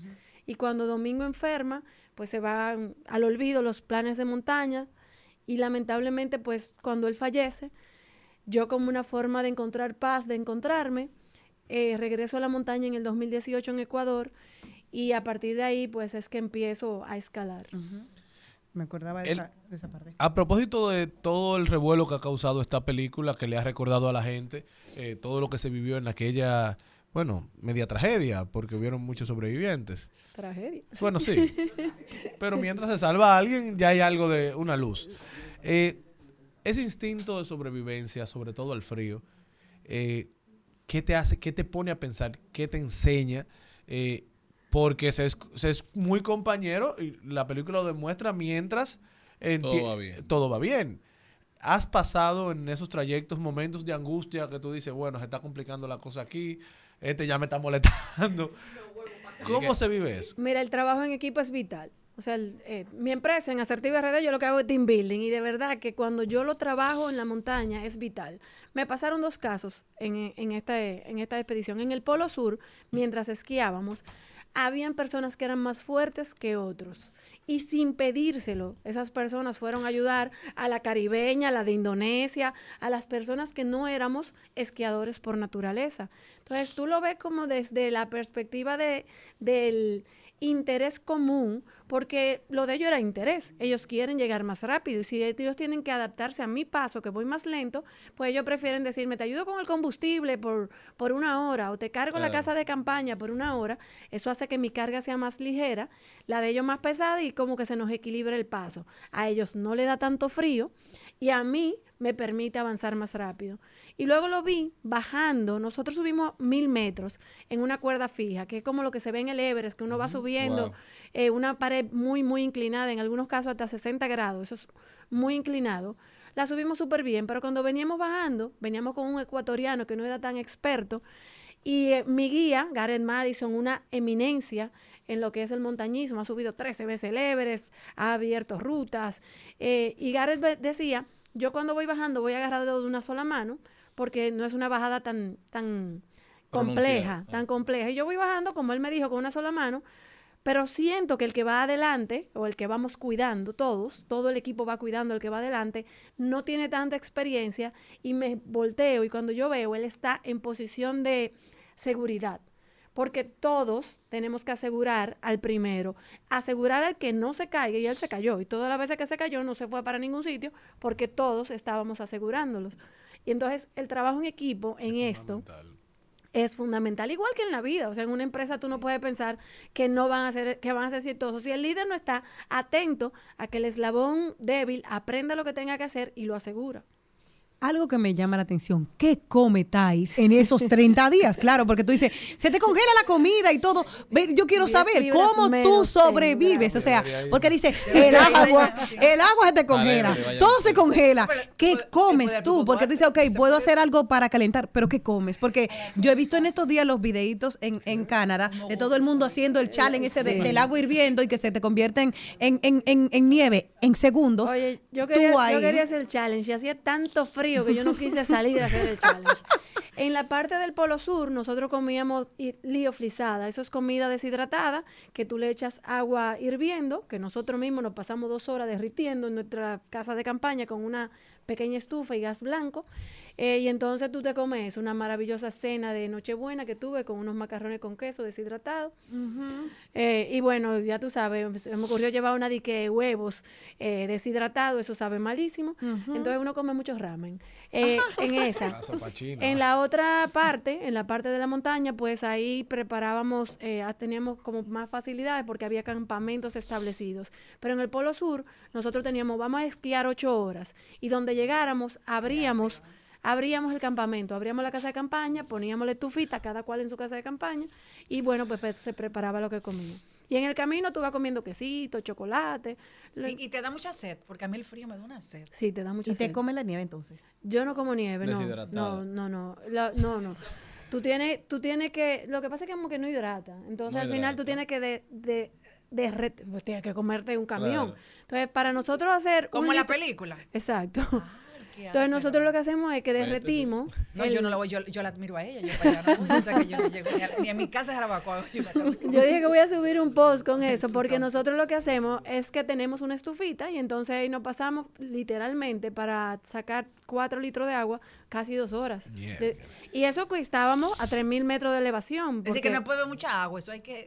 Dosificarlo. Tú tienes, o te pasa mucho rato, de, eh, sí, generalmente tienes que hidratarte bien. Y los la- riñones de ustedes sufren mucho entonces, porque al no tener tanto, al no consumir mucha agua, tampoco pueden hacer pipí. Uno tiene que asegurarse de estar hidratado. Tú, O tú sea, tú sabes no- que yo quería saber eso. ¿Cómo que van al baño? Ay, el baño. El pipí. Ay, el. Porque en la película no me explicaron eso. Eh, No, con ese ellos frío no hay pusieron, número ellos dos. pusieron Es en un una. ¿Cómo que no? ¿Y Ellos pusieron en de una. Esta eh, Antártica está dentro de un tratado de que tiene que, de- tiene que ser limpio. Entonces, el número uno, hay áreas designadas donde se manda hasta con, eh, con Una- GPS en dónde la está. Ya se sabe que ahí van. Entonces, el número uno sí te permite. Entonces, tú pues, Es decir, tienes- perdón, el número uno donde quiera. ¿o no, no? no, no, no, no, no, nunca. Siempre hay áreas designadas en donde tú tienes que hacer. Y número uno y número dos van separados.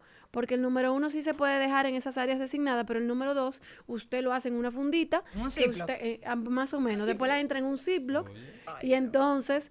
eh, no. todo el mundo sabe. En esta monta- en otras montañas, como en Alaska, en Denali, tú andas con un cubo verde y el cubo es para todos nosotros. Es decir, espérate. Compartido. Al combo. Eh, eh, es- esa vacinillita la vamos a todo. En el en Denali, sí, en Alaska, sí, en esta, mi ¿Y la llevan mío. cargada? Eso mismo es lo que iba a preguntar. Gente decente. Sí, tú tienes que llevar tu en la No, mochila. Pero Pero óyeme, espérate, espérate. Tú lo espérate. vas a envolver que yo no vea lo tuyo, No, pero es- tranquilo. Son Cuando la- yo la presto, la cuando yo la presto está limpia.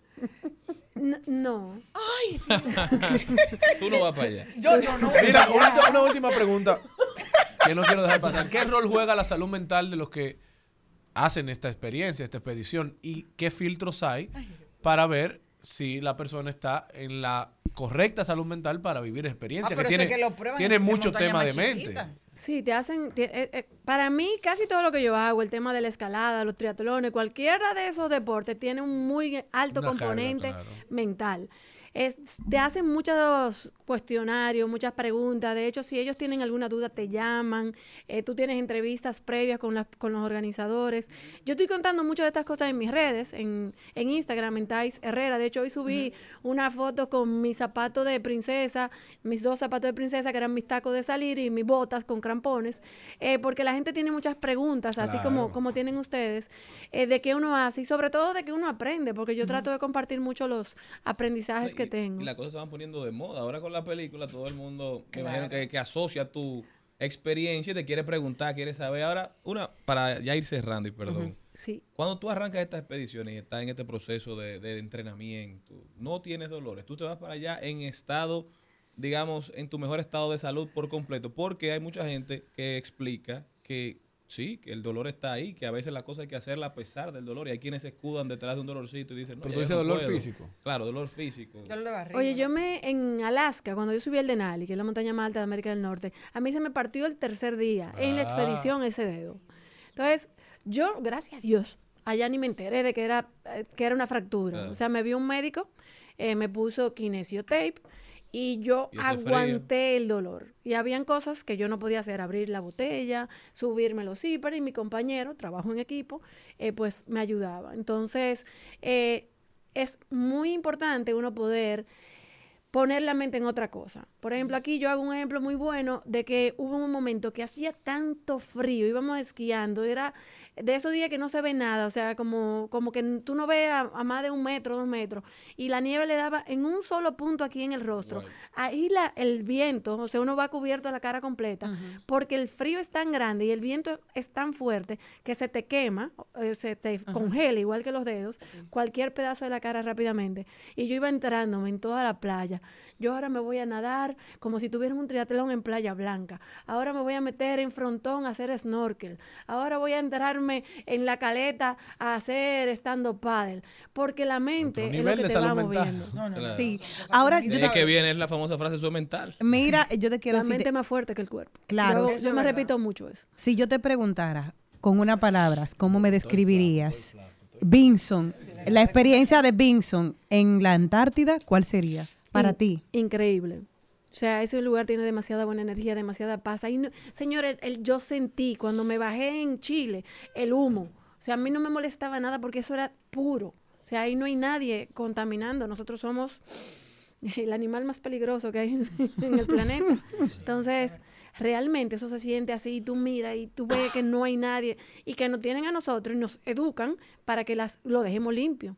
O sea, hasta la nieve, nosotros si hacíamos un huequito para hacer la cocinita, teníamos que dejarlo exactamente igual que como lo encontramos. Igual que los bosques de aquí. Ah, mm, mm. Thais Herrera, la mujer que anda escalando las cimas más altas del mundo. Thais, y a, y a esa gente que, que dice que las montañas solamente son majestuosas y hermosas desde la distancia, que cuando tú estás arriba de la, de la montaña, bueno, es simplemente un, un trayecto. ¿Qué tú le respondes? Porque vemos que tú escalas montaña tras montaña tras montaña. Ciertamente, el trayecto es lo que más hay que disfrutar, porque en el tiempo en la cima es muy corto. Yo creo que eso es igualito en la vida. Uno tiene que disfrutarse cada momento, cada paso. De hecho, eh, yo digo que el mayor legado que me dejó mi esposo al faltar es que yo vivo cada día mucho más presente. Me tomé un capuchino en honor de él en París, eh, que fue para eso mismo, para honrar que cada momento hay que vivirlo. Yo siempre le digo a la gente, está en el momento presente, viva ahora. Si yo estoy en esta entrevista, déjame tratar de dedicarle toda mi atención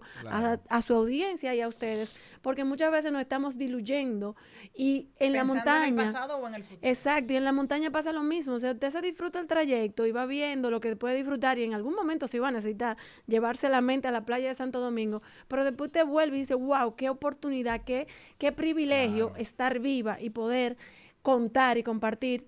Gracias a ustedes. ¿Y tú encontraste antes de irnos algo que te llamó mucho la atención? Una flor, algún país, algo como que era tan de la naturaleza que tú nunca en tu vida imaginaste ver. Allá yo vi los cristales de la nieve, como lo dibujan en, o sea, como se dibujan.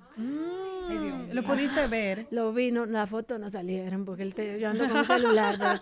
voy a ver si llevo una cámara porque realmente los cristales se veían así como lo dibujan, que son como diferentes cada sí. uno. Hermoso, hermoso. Thais Herrera, ¿cómo puede la gente ponerse en contacto contigo, continuar esta conversación, seguir aprendiendo y seguir dándote seguimiento? Me pueden seguir en redes, Tais Herrera, Asertiva RD también, para tema de, también soy conferencista, eh, trabajo, tú sabes, tengo que pagar las universidades de los niños. Y pagar los paseitos, porque esos paseos me imagino que no son gratis. Eso es con patrocinio, eso no hay forma de que una gente... ¿Cuánto cuesta? Es demasiado dinero. Nada que una persona clase media eh, que pague dos ¿Está universidades y que sea viuda puede eh, pagar. ¿Te está creyendo el empresariado en este tipo de, de expediciones? Sí, de yo tengo cinco empresas que, que me están apoyando. Ando buscando nuevas para, para el proyecto de Everest porque quiero Morel, irme... apúntese. Eh, Pero de- para ir. Para ir, para ir. ¿Quién va a apoyar, no? Oye, y que tú vayas difícil, pero que apoyes es imposible. Es casi imposible. De hecho, andamos inventándonos casi un llenado con Marcos de que sea yo subo con Tais, porque Ya, pero muy eh, hay mucha gente que me ha pedido cómo apoyar de forma individual. Claro, y con montos quizás más. Cada, cada quien Como desde que donde cada pueda. pueda. Un, Un GoFundMe. O sea, no sé si recuerda el llenado con Marcos. Por eso te voy a decir, Ahora René yo Brea, subo ve- con Thais. dile a René Brea que te apoye, que fue el que hizo Jonado con Marcos, Ma-. Marco fue que me puso en esto. Marco, cuando yo me fui a, a Rusia, me dijo, y si no lo publica tú, lo publico yo. Y llamó al Diario Libre y le mandó la noticia. Tais, también te propongo que hagas un, un, eh, un podcast eh, con un Patreon donde tú puedas contar Sí. a un público privilegiado que paga una suscripción que tú No, puedas contar tus buena experiencias. Esa me gusta. Jorge Chalhukier está loco que yo abra un podcast. Ah, míralo ahí. Y la ruta de- del yo subo con Thais empieza por aquí, ya sabes. Las redes sociales otra vez. Tais Herrera y Asertiva RD, Tais es T-H-A-I-S, Herrera. Eh, y nada, ahí ando contando muchísimas cosas todavía, eh, perdonarán porque tengo mucho material y todavía me queda. Pero voy vamos a en guardarlo para el 27. Patreon. Sí, no, no, pero voy, voy como en 27 de diciembre. Sí, sí. Ya saben, señores, denle seguimiento a Thais. Nosotros continuamos. Siento que hoy es mi día. Si me ve muy feliz, mala mía. Entendí lo que ayer no entendía.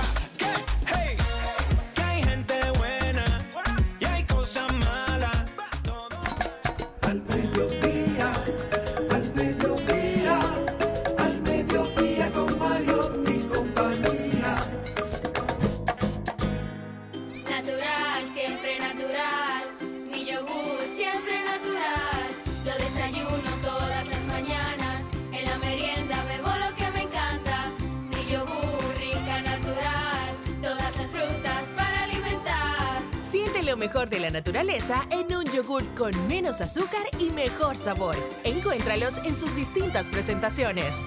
Perfeccionamos lo mejor de la naturaleza. Porque la vida es rica. Durante la segunda legislatura ordinaria, el Senado de la República aprobó 173 iniciativas legislativas, entre proyectos de ley, resoluciones, ratificación de nombramientos diplomáticos, acuerdos y convenios internacionales. El Senado de la República y la Cruz Roja Dominicana firmaron un acuerdo interinstitucional de cooperación que tiene por objetivo promover la colaboración efectiva y sostenible que contribuya al bienestar de la sociedad dominicana y el fortalecimiento de la capacidad de respuesta ante situaciones de emergencia y salud pública. En el marco del programa de visitas guiadas, el Senado abrió sus puertas a más de 60 estudiantes de distintos centros educativos del país, quienes vivieron la experiencia de ser senadores por un día. El Senado de la República y la Universidad de Castilla-La Mancha iniciaron la docencia del Máster de Derecho Constitucional y Derecho Público 6, como parte de la alianza estratégica entre ambas instituciones que permite a senadores, funcionarios y colaboradores de la Cámara Alta cursar el programa formativo de manera presencial. Senado de la República Dominicana, participativo, inclusivo, transparente. Vienen las celebraciones donde la herencia de un pueblo se sirve en cada taza.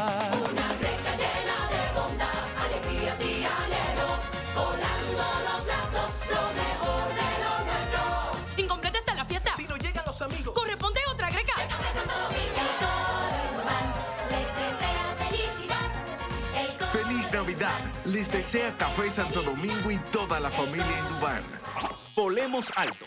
La data vale más que el cobalto. Descubre nuevas oportunidades. Haz negocios más inteligentes. Analizar los datos y patrones de conducta hacen la información más relevante para sus propósitos y proyectos empresariales. Optimiza, agiliza, capitaliza. Datatelling, la historia que cuenta tu data. www.datatelling.com.do Teléfono 829-594-7979. La visión de más de siete décadas afianza sus raíces y evoluciona. Un nuevo rostro, dinámico, moderno, apuesta a las nuevas generaciones. Apegados a nuestra misión solidaria de desarrollo y expansión y a valores de ética y honestidad, hoy somos la institución cooperativa referente de la región y el país. Gracias al trabajo incansable y al progreso constante, seguimos transformando la vida de la gente. Cooperativa San José, tu mano amiga. Viejo, tú eres duro, sí, pero como que a ti no te brincaron cuando tú estabas chiquito. Tú sabes que a esto como que le falta algo, como que le pongan su sazoncito. Ahora sí se puso bueno. Con aceite crisol criollo, con un toque de orégano, ajo y cebolla, te sale lo dominicano. El Consorcio Energético Punta Cana Macao, CEPEN, es una empresa privada del sector eléctrico de la República Dominicana que genera, transmite, distribuye y comercializa energía en la zona turística de Punta Cana, Bávaro y Valladolid, con una capacidad disponible de más de 315 megavatios. CEPEN es la única empresa distribuidora del país con el 100% de sus clientes asociados a una red inteligente con medidores prepago y pospago, satisfaciendo sus necesidades. Suministramos soluciones energéticas y servicios complementarios confiables, impulsando el desarrollo sostenible en nuestras zonas de influencia. Para más información, visítanos en nuestras redes arroba CEPMRD o en su website www.cepm.com.do. CEPEN, generando desarrollo con energía confiable. Estás escuchando Al Mediodía con Mariotti y compañía. Seguimos, seguimos, seguimos con Al Mediodía, con Mariotti y compañía. Al mediodía,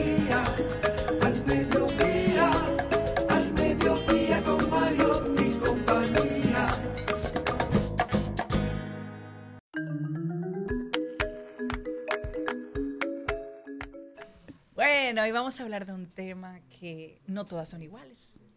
Todas son diferentes y cada una es especial.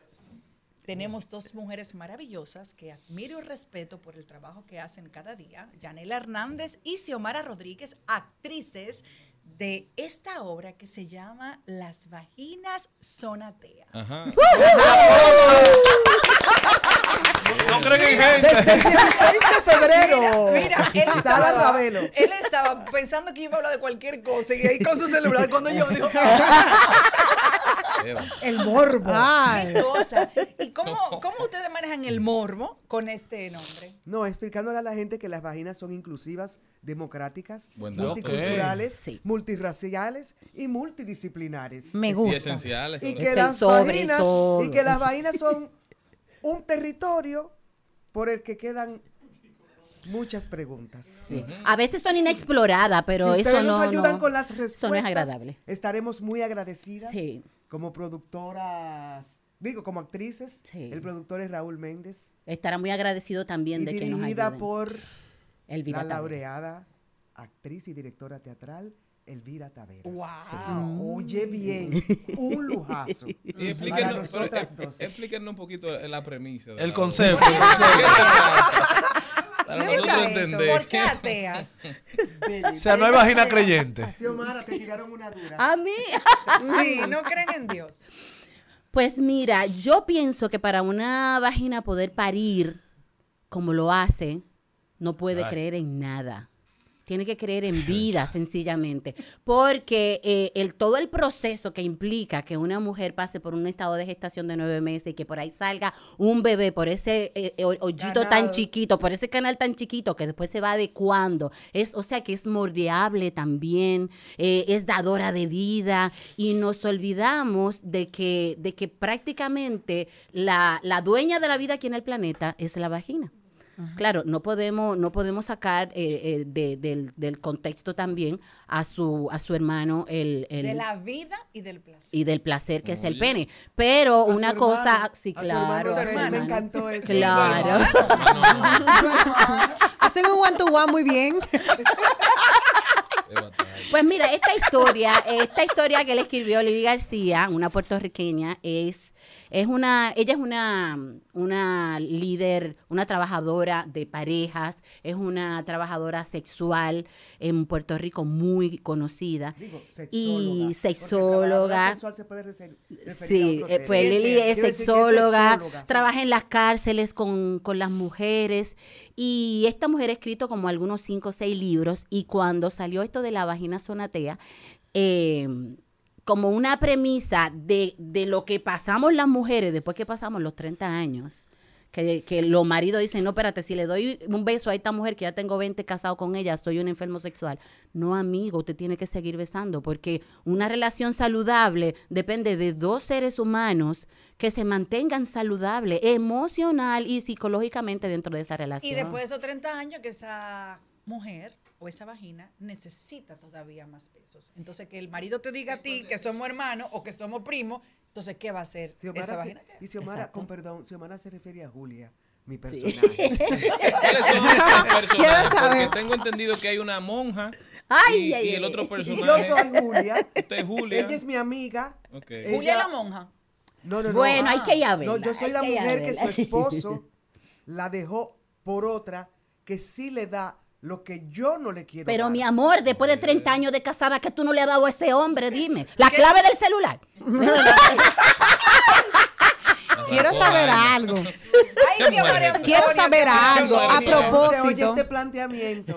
Sacar eh, y poner en el escenario este debate Mm. que intuyo, porque no tengo mucha experiencia, que, pa- que parece ser que se da en muchas parejas. es decir, que no hay, ¿cómo que usted dice cuando Marisol? Ella es Marisol. Eh, co- incompatibilidad sexual. Exacto. La compatibilidad no sexual hay que de trabajarla. con ciertas prácticas que tu pareja quiere. Quiero- ¿Cómo, ¿Cómo resolvemos Yo me imagino a los hijos. Quiero "Mami, no saber pongas algo esa, no me hagas pasar vergüenza". Mira, quiero saber algo. Aparte de que no creen, muchas veces hay muchas vaginas que han estado calladas durante mucho tiempo y no han dejado que se faltaba. expresen. ¿Son datos del censo? Perdón, sí, sí, sí, Claro. según las estadísticas. Hay muchas estadísticas que ellas quieren cantar liberación, liberación, liberación. Obvio. Déjela libre y vamos a cantar. y a Yo decir- tengo un gozo en el alma, Yo dicen. tengo un gozo en el alma y quiero tocar familia, pandemia. Yo lo que quiero creo manifestarlo. es, mira, yo lo que creo es que seas Quiero saber. católica, musulmana, budista, Ajá, Atea, lo que sea. atea, ajá. la vagina es la vagina. Eso mismo. Quiero saber si. Saquen el, el crucifijo, el Corán, Lo que sea. ¿cómo que se llama la La estrella de David. La estrella de David.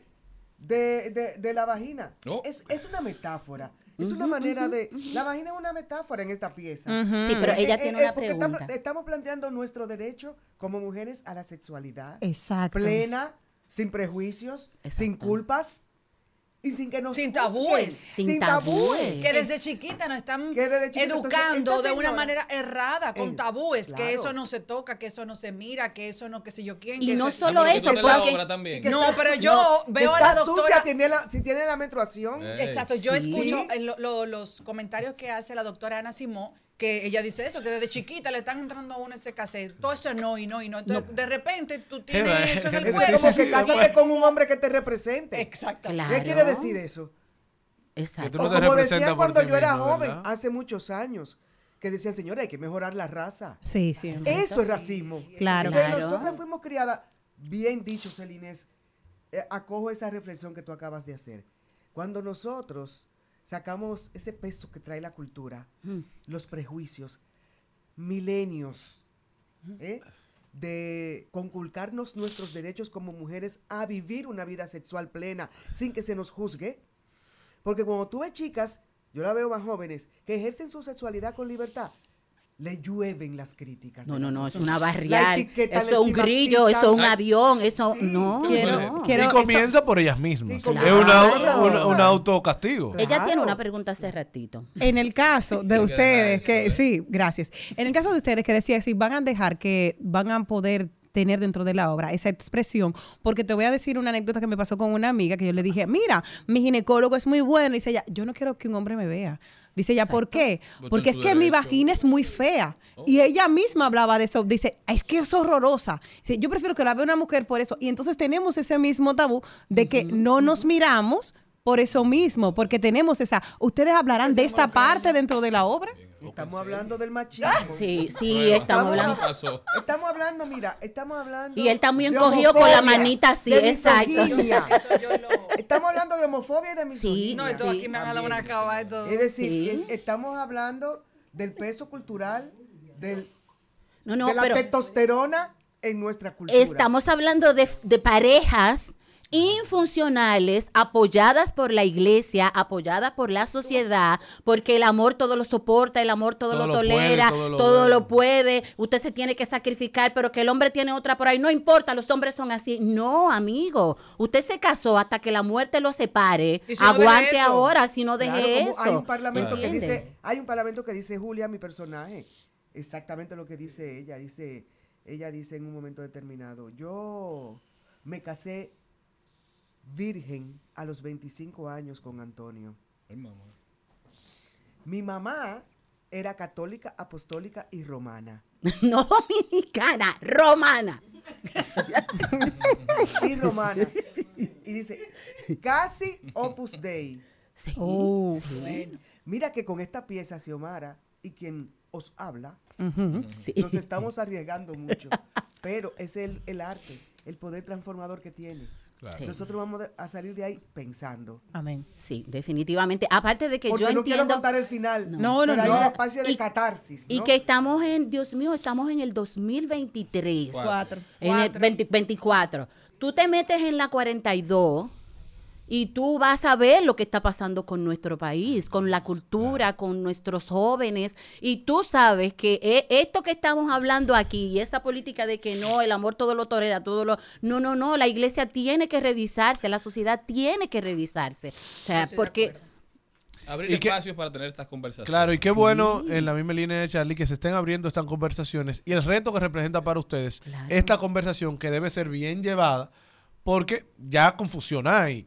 Por eso tenemos tantos embarazos en adolescentes, porque no es un tema de conversación, es un tema escondido, que se habla en muchos casos con una persona que tampoco tiene la experiencia, pero es el que el joven tiene contacto. Exacto. Entonces, quiera Dios y trabajos como este, eh, que de manera divertida y jocosa enseñan y nutren, pueda el Estado eh, llevarlo a las escuelas eh, y hacer que la gente que no puede acceder al, te- al teatro o que le tiene miedo al teatro porque entiende que es muy costoso, pueda acceder a estas obras que dignifican la calidad de vida de la gente porque la nutren.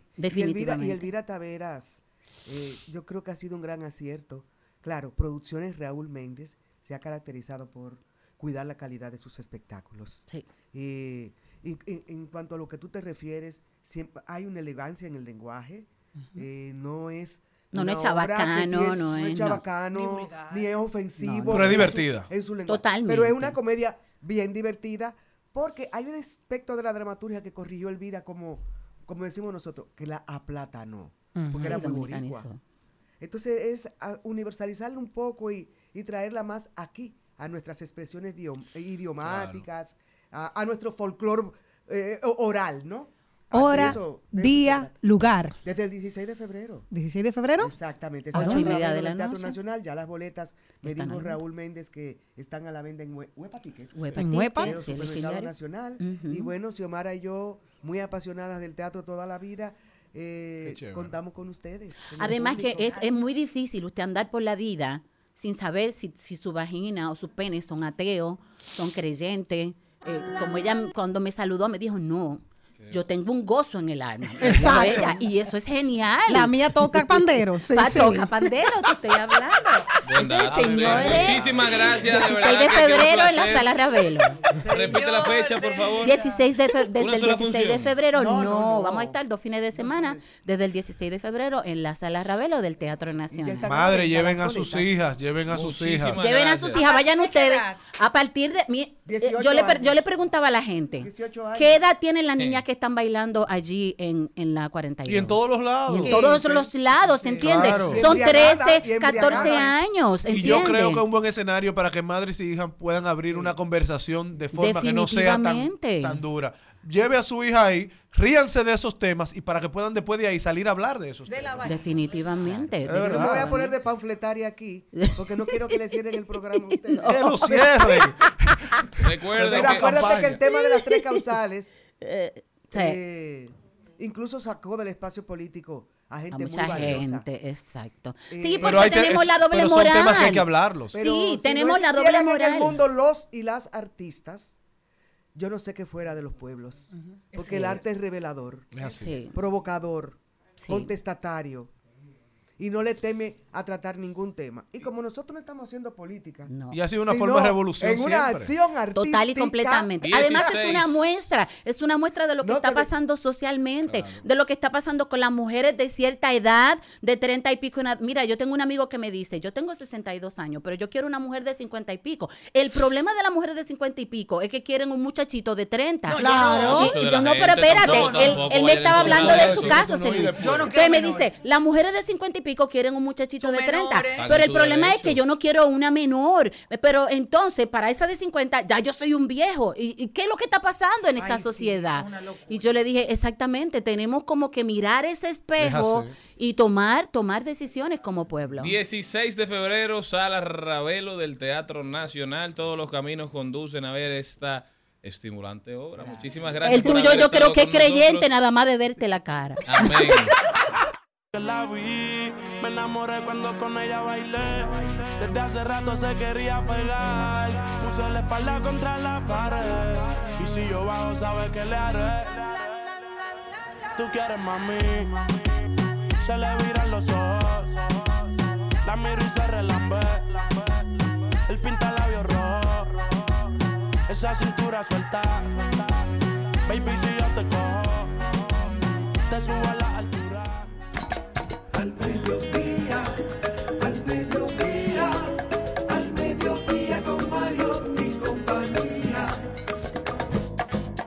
En Al Mediodía, con Mariotti y compañía, estamos doblando calles y enderezando esquinas. Y ahora, doblando calles y enderezando esquinas.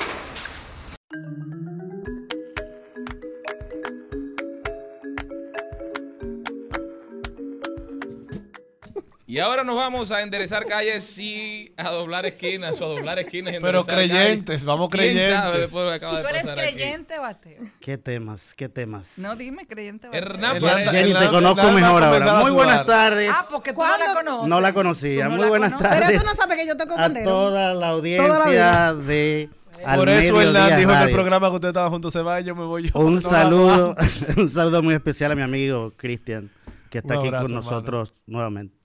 Gracias, Hernán, cuéntame, ¿qué nos tienes para hoy? En días pasados vimos un foro de movilidad urbana de la mano del Listín Diario en colaboración con el Intrant. ¿Qué se habló ahí? ¿Qué podemos esperar? ¿Hay solución a corto, largo, mediano plazo? ¿Hay alicientes para el tema del tránsito de República Dominicana? ¿Hay luz al final del túnel? Miren, lo primero es felicitar a don Miguel Franjul y al Listín Diario por esta idea del foro de movilidad, como hicimos anteriormente. Ahora es analizar lo que allí se dijo, lo que allí se propuso, los actores de la sociedad, políticos y de la academia y de la sociedad civil, y se confirmó lo que yo decía en este programa, que ya sabemos qué es lo que hay que hacer con el tránsito. De hecho, las palabras iniciales, don Miguel Franjul, en este foro decían, esto ya está muy bien diagnosticado. Vamos a concentrarnos en soluciones de corto plazo y en qué es lo que hay que hacer realmente. Si ya sabemos qué es lo que hay que hacer, aunque se escuche redundante. Entonces, cuando yo escuché, porque eso está publicado en YouTube, en el YouTube del Listín Diario, están todas las conclusiones de este foro.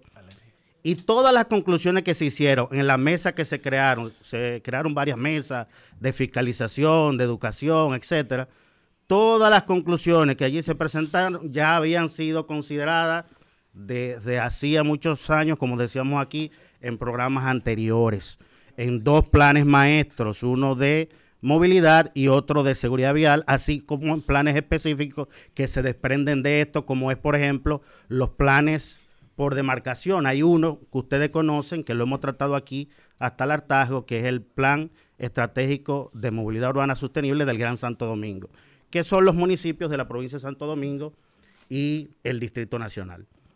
Quiero felicitar también a la Universidad UNFU, que presentó en este foro como varios trabajos de maestría y de tesis RCC realizados por estudiantes analizaban ver, cuestiones como por ejemplo el flujo de desplazamiento de entrada a la ciudad, lleno. entre otros trabajos, que no deberían rápido. quedarse en las bibliotecas, sino que la Ya UNFU debería, Hazlo de como propuso, crear una mesa técnica de, de universidades que sea asesora del gobierno. Bueno, la UNFU tiene que estos trabajos ponerlos en manos de las autoridades. Quiero también felicitar a mi alma mater Intec que participó y siempre ha participado en estos temas de, de movilidad y seguridad vial. Me extrañó no ver ahí a la mayor experta en esta materia, que, que es profesora de, la, de INTEC, que es Claudia Francesca de los Santos. Pero luego le preguntaré al rector qué pasó. Sin embargo, ahí estuvo representada INTEC por el profesor Víctor González, que es un profesional experimentado. Y también, aunque estaba representando al gobierno, ahí estaba mi querida profesora Alexandra Cedeño, mi, querida profesora de INTEC, que me dio ingeniería vial eh, en mi alma mater, y ella en realidad estaba representando al gobierno, porque ella es la directora de movilidad sostenible del Intran. La presentación más interesante la hizo Alexandra Cedeño porque presentó precisamente el PEMUS, el Plan Estratégico de Movilidad Urbana Sostenible del Gran Santo Domingo, que establece un diagnóstico claro de qué es lo que está pasando aquí. Tenemos un parque vehicular elevado, no se le hace inspección técnica vehicular, más, más de 3 millones de viajes diarios. Eh, cuando tú analizas los viajes entre municipios, la carga más pesada la tiene el Distrito Nacional de los municipios de la provincia de Santo Domingo y también Santo Domingo Este. Ella explicó también el tema del transporte de carga. Hay que, y esto lo agrego yo, señor, hay que analizar, eh, Santo Domingo es impactado diariamente por más de 22 mil unidades de transporte de carga. Y aunque ustedes ven que hay una zona SAR, una zona de, acceso restringido, es decir, de que supuestamente prohíbe el transporte de carga no esencial por el centro de la ciudad, porque hay una circunvalación que es la que deberían tomar, la realidad es que el transporte de carga no está utilizando la circunvalación. Hace unos meses se hizo un piloto para comprobar esto y lo hablamos en este programa. Y se incentivó al transporte de carga a utilizar esta circunvalación como Exoner- exonerándole el pago de peaje.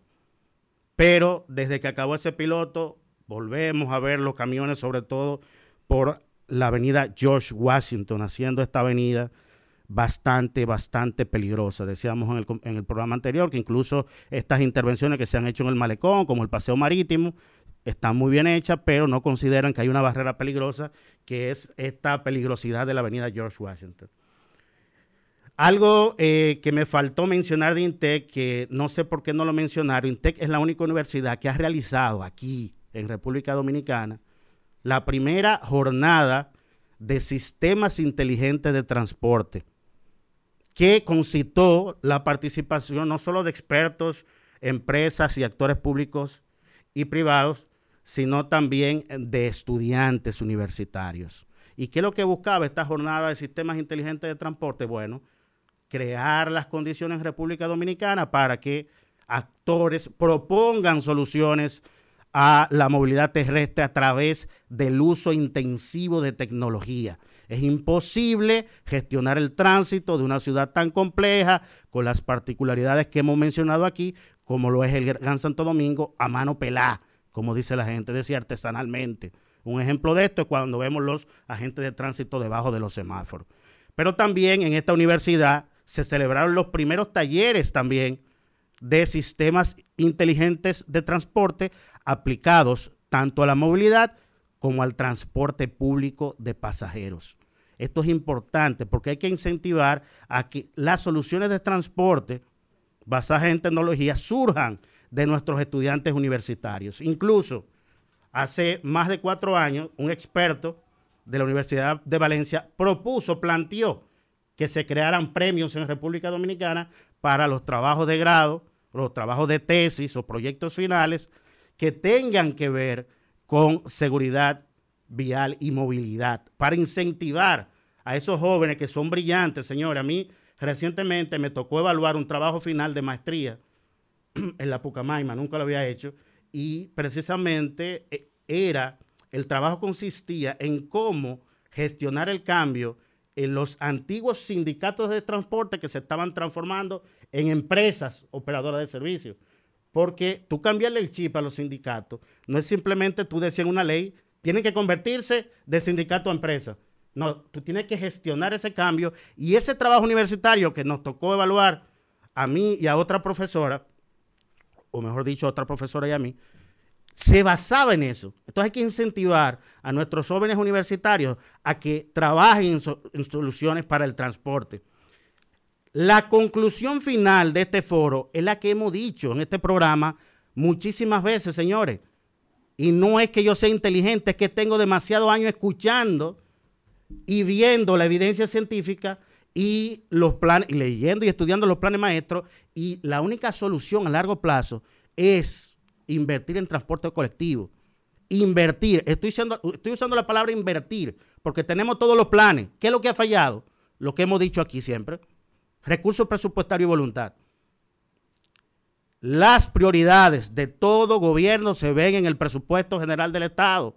El gobierno participó también en este foro y tengo una crítica a las autoridades, es una crítica constructiva, es una crítica objetiva. Ahí eh, estuvieron el ministro de la presidencia, eh, Joel Santo, ahí estuvo el director del Intran, que es el, el coronel Rijo, pero que también es director del Sistema Nacional de Atención a Emergencia. Ahí estuvo el ministro de Salud hablando de todo lo que está haciendo el gobierno en materia de transporte y nadie habló de que ha fallado, porque algo ha fallado. Si sabemos desde hace décadas qué es lo que hay que hacer con el transporte, si consideramos que en el 2017 hubo un punto de inflexión y se aprobó una nueva ley, la 63-17 de movilidad, transporte terrestre, tránsito y seguridad vial, ¿qué es lo que ha fallado? Que las cosas siguen empeorando.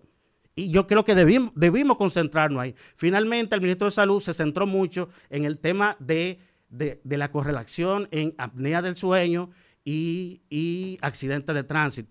Es interesante que, que estén haciendo estudios sobre eso, pero la realidad es que la prioridad es que la gente se está matando por velocidad, por alcohol y conducción y Por causas humanas. por errores humanos, por errores humanos.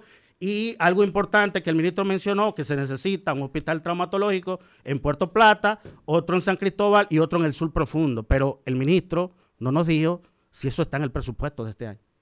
Muchas preguntas, pocas respuestas. Definitivamente el tránsito no mejorará hasta que usted que me escucha no mejore como usuario. El cambio empieza por nosotros mismos. Hernán Paredes con nosotros. Hernán, ¿cómo puede la gente continuar esta conversación contigo? A través de las redes sociales, en mis cuentas, arroba Hernán Dimitri, con B corta al final, y estamos de lunes a viernes de 5 a 6 de la tarde en voz eh, vespertina, canales 85 de Claro Dominicana y de Winterberg.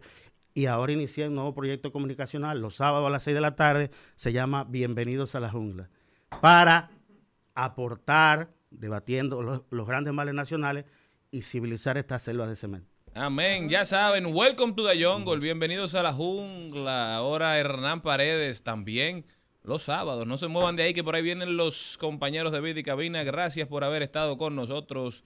Hasta mañana, mi gente, si Dios quiere. Hasta aquí, Mariotti y compañía. Hasta aquí, Mariotti y compañía. Hasta mañana.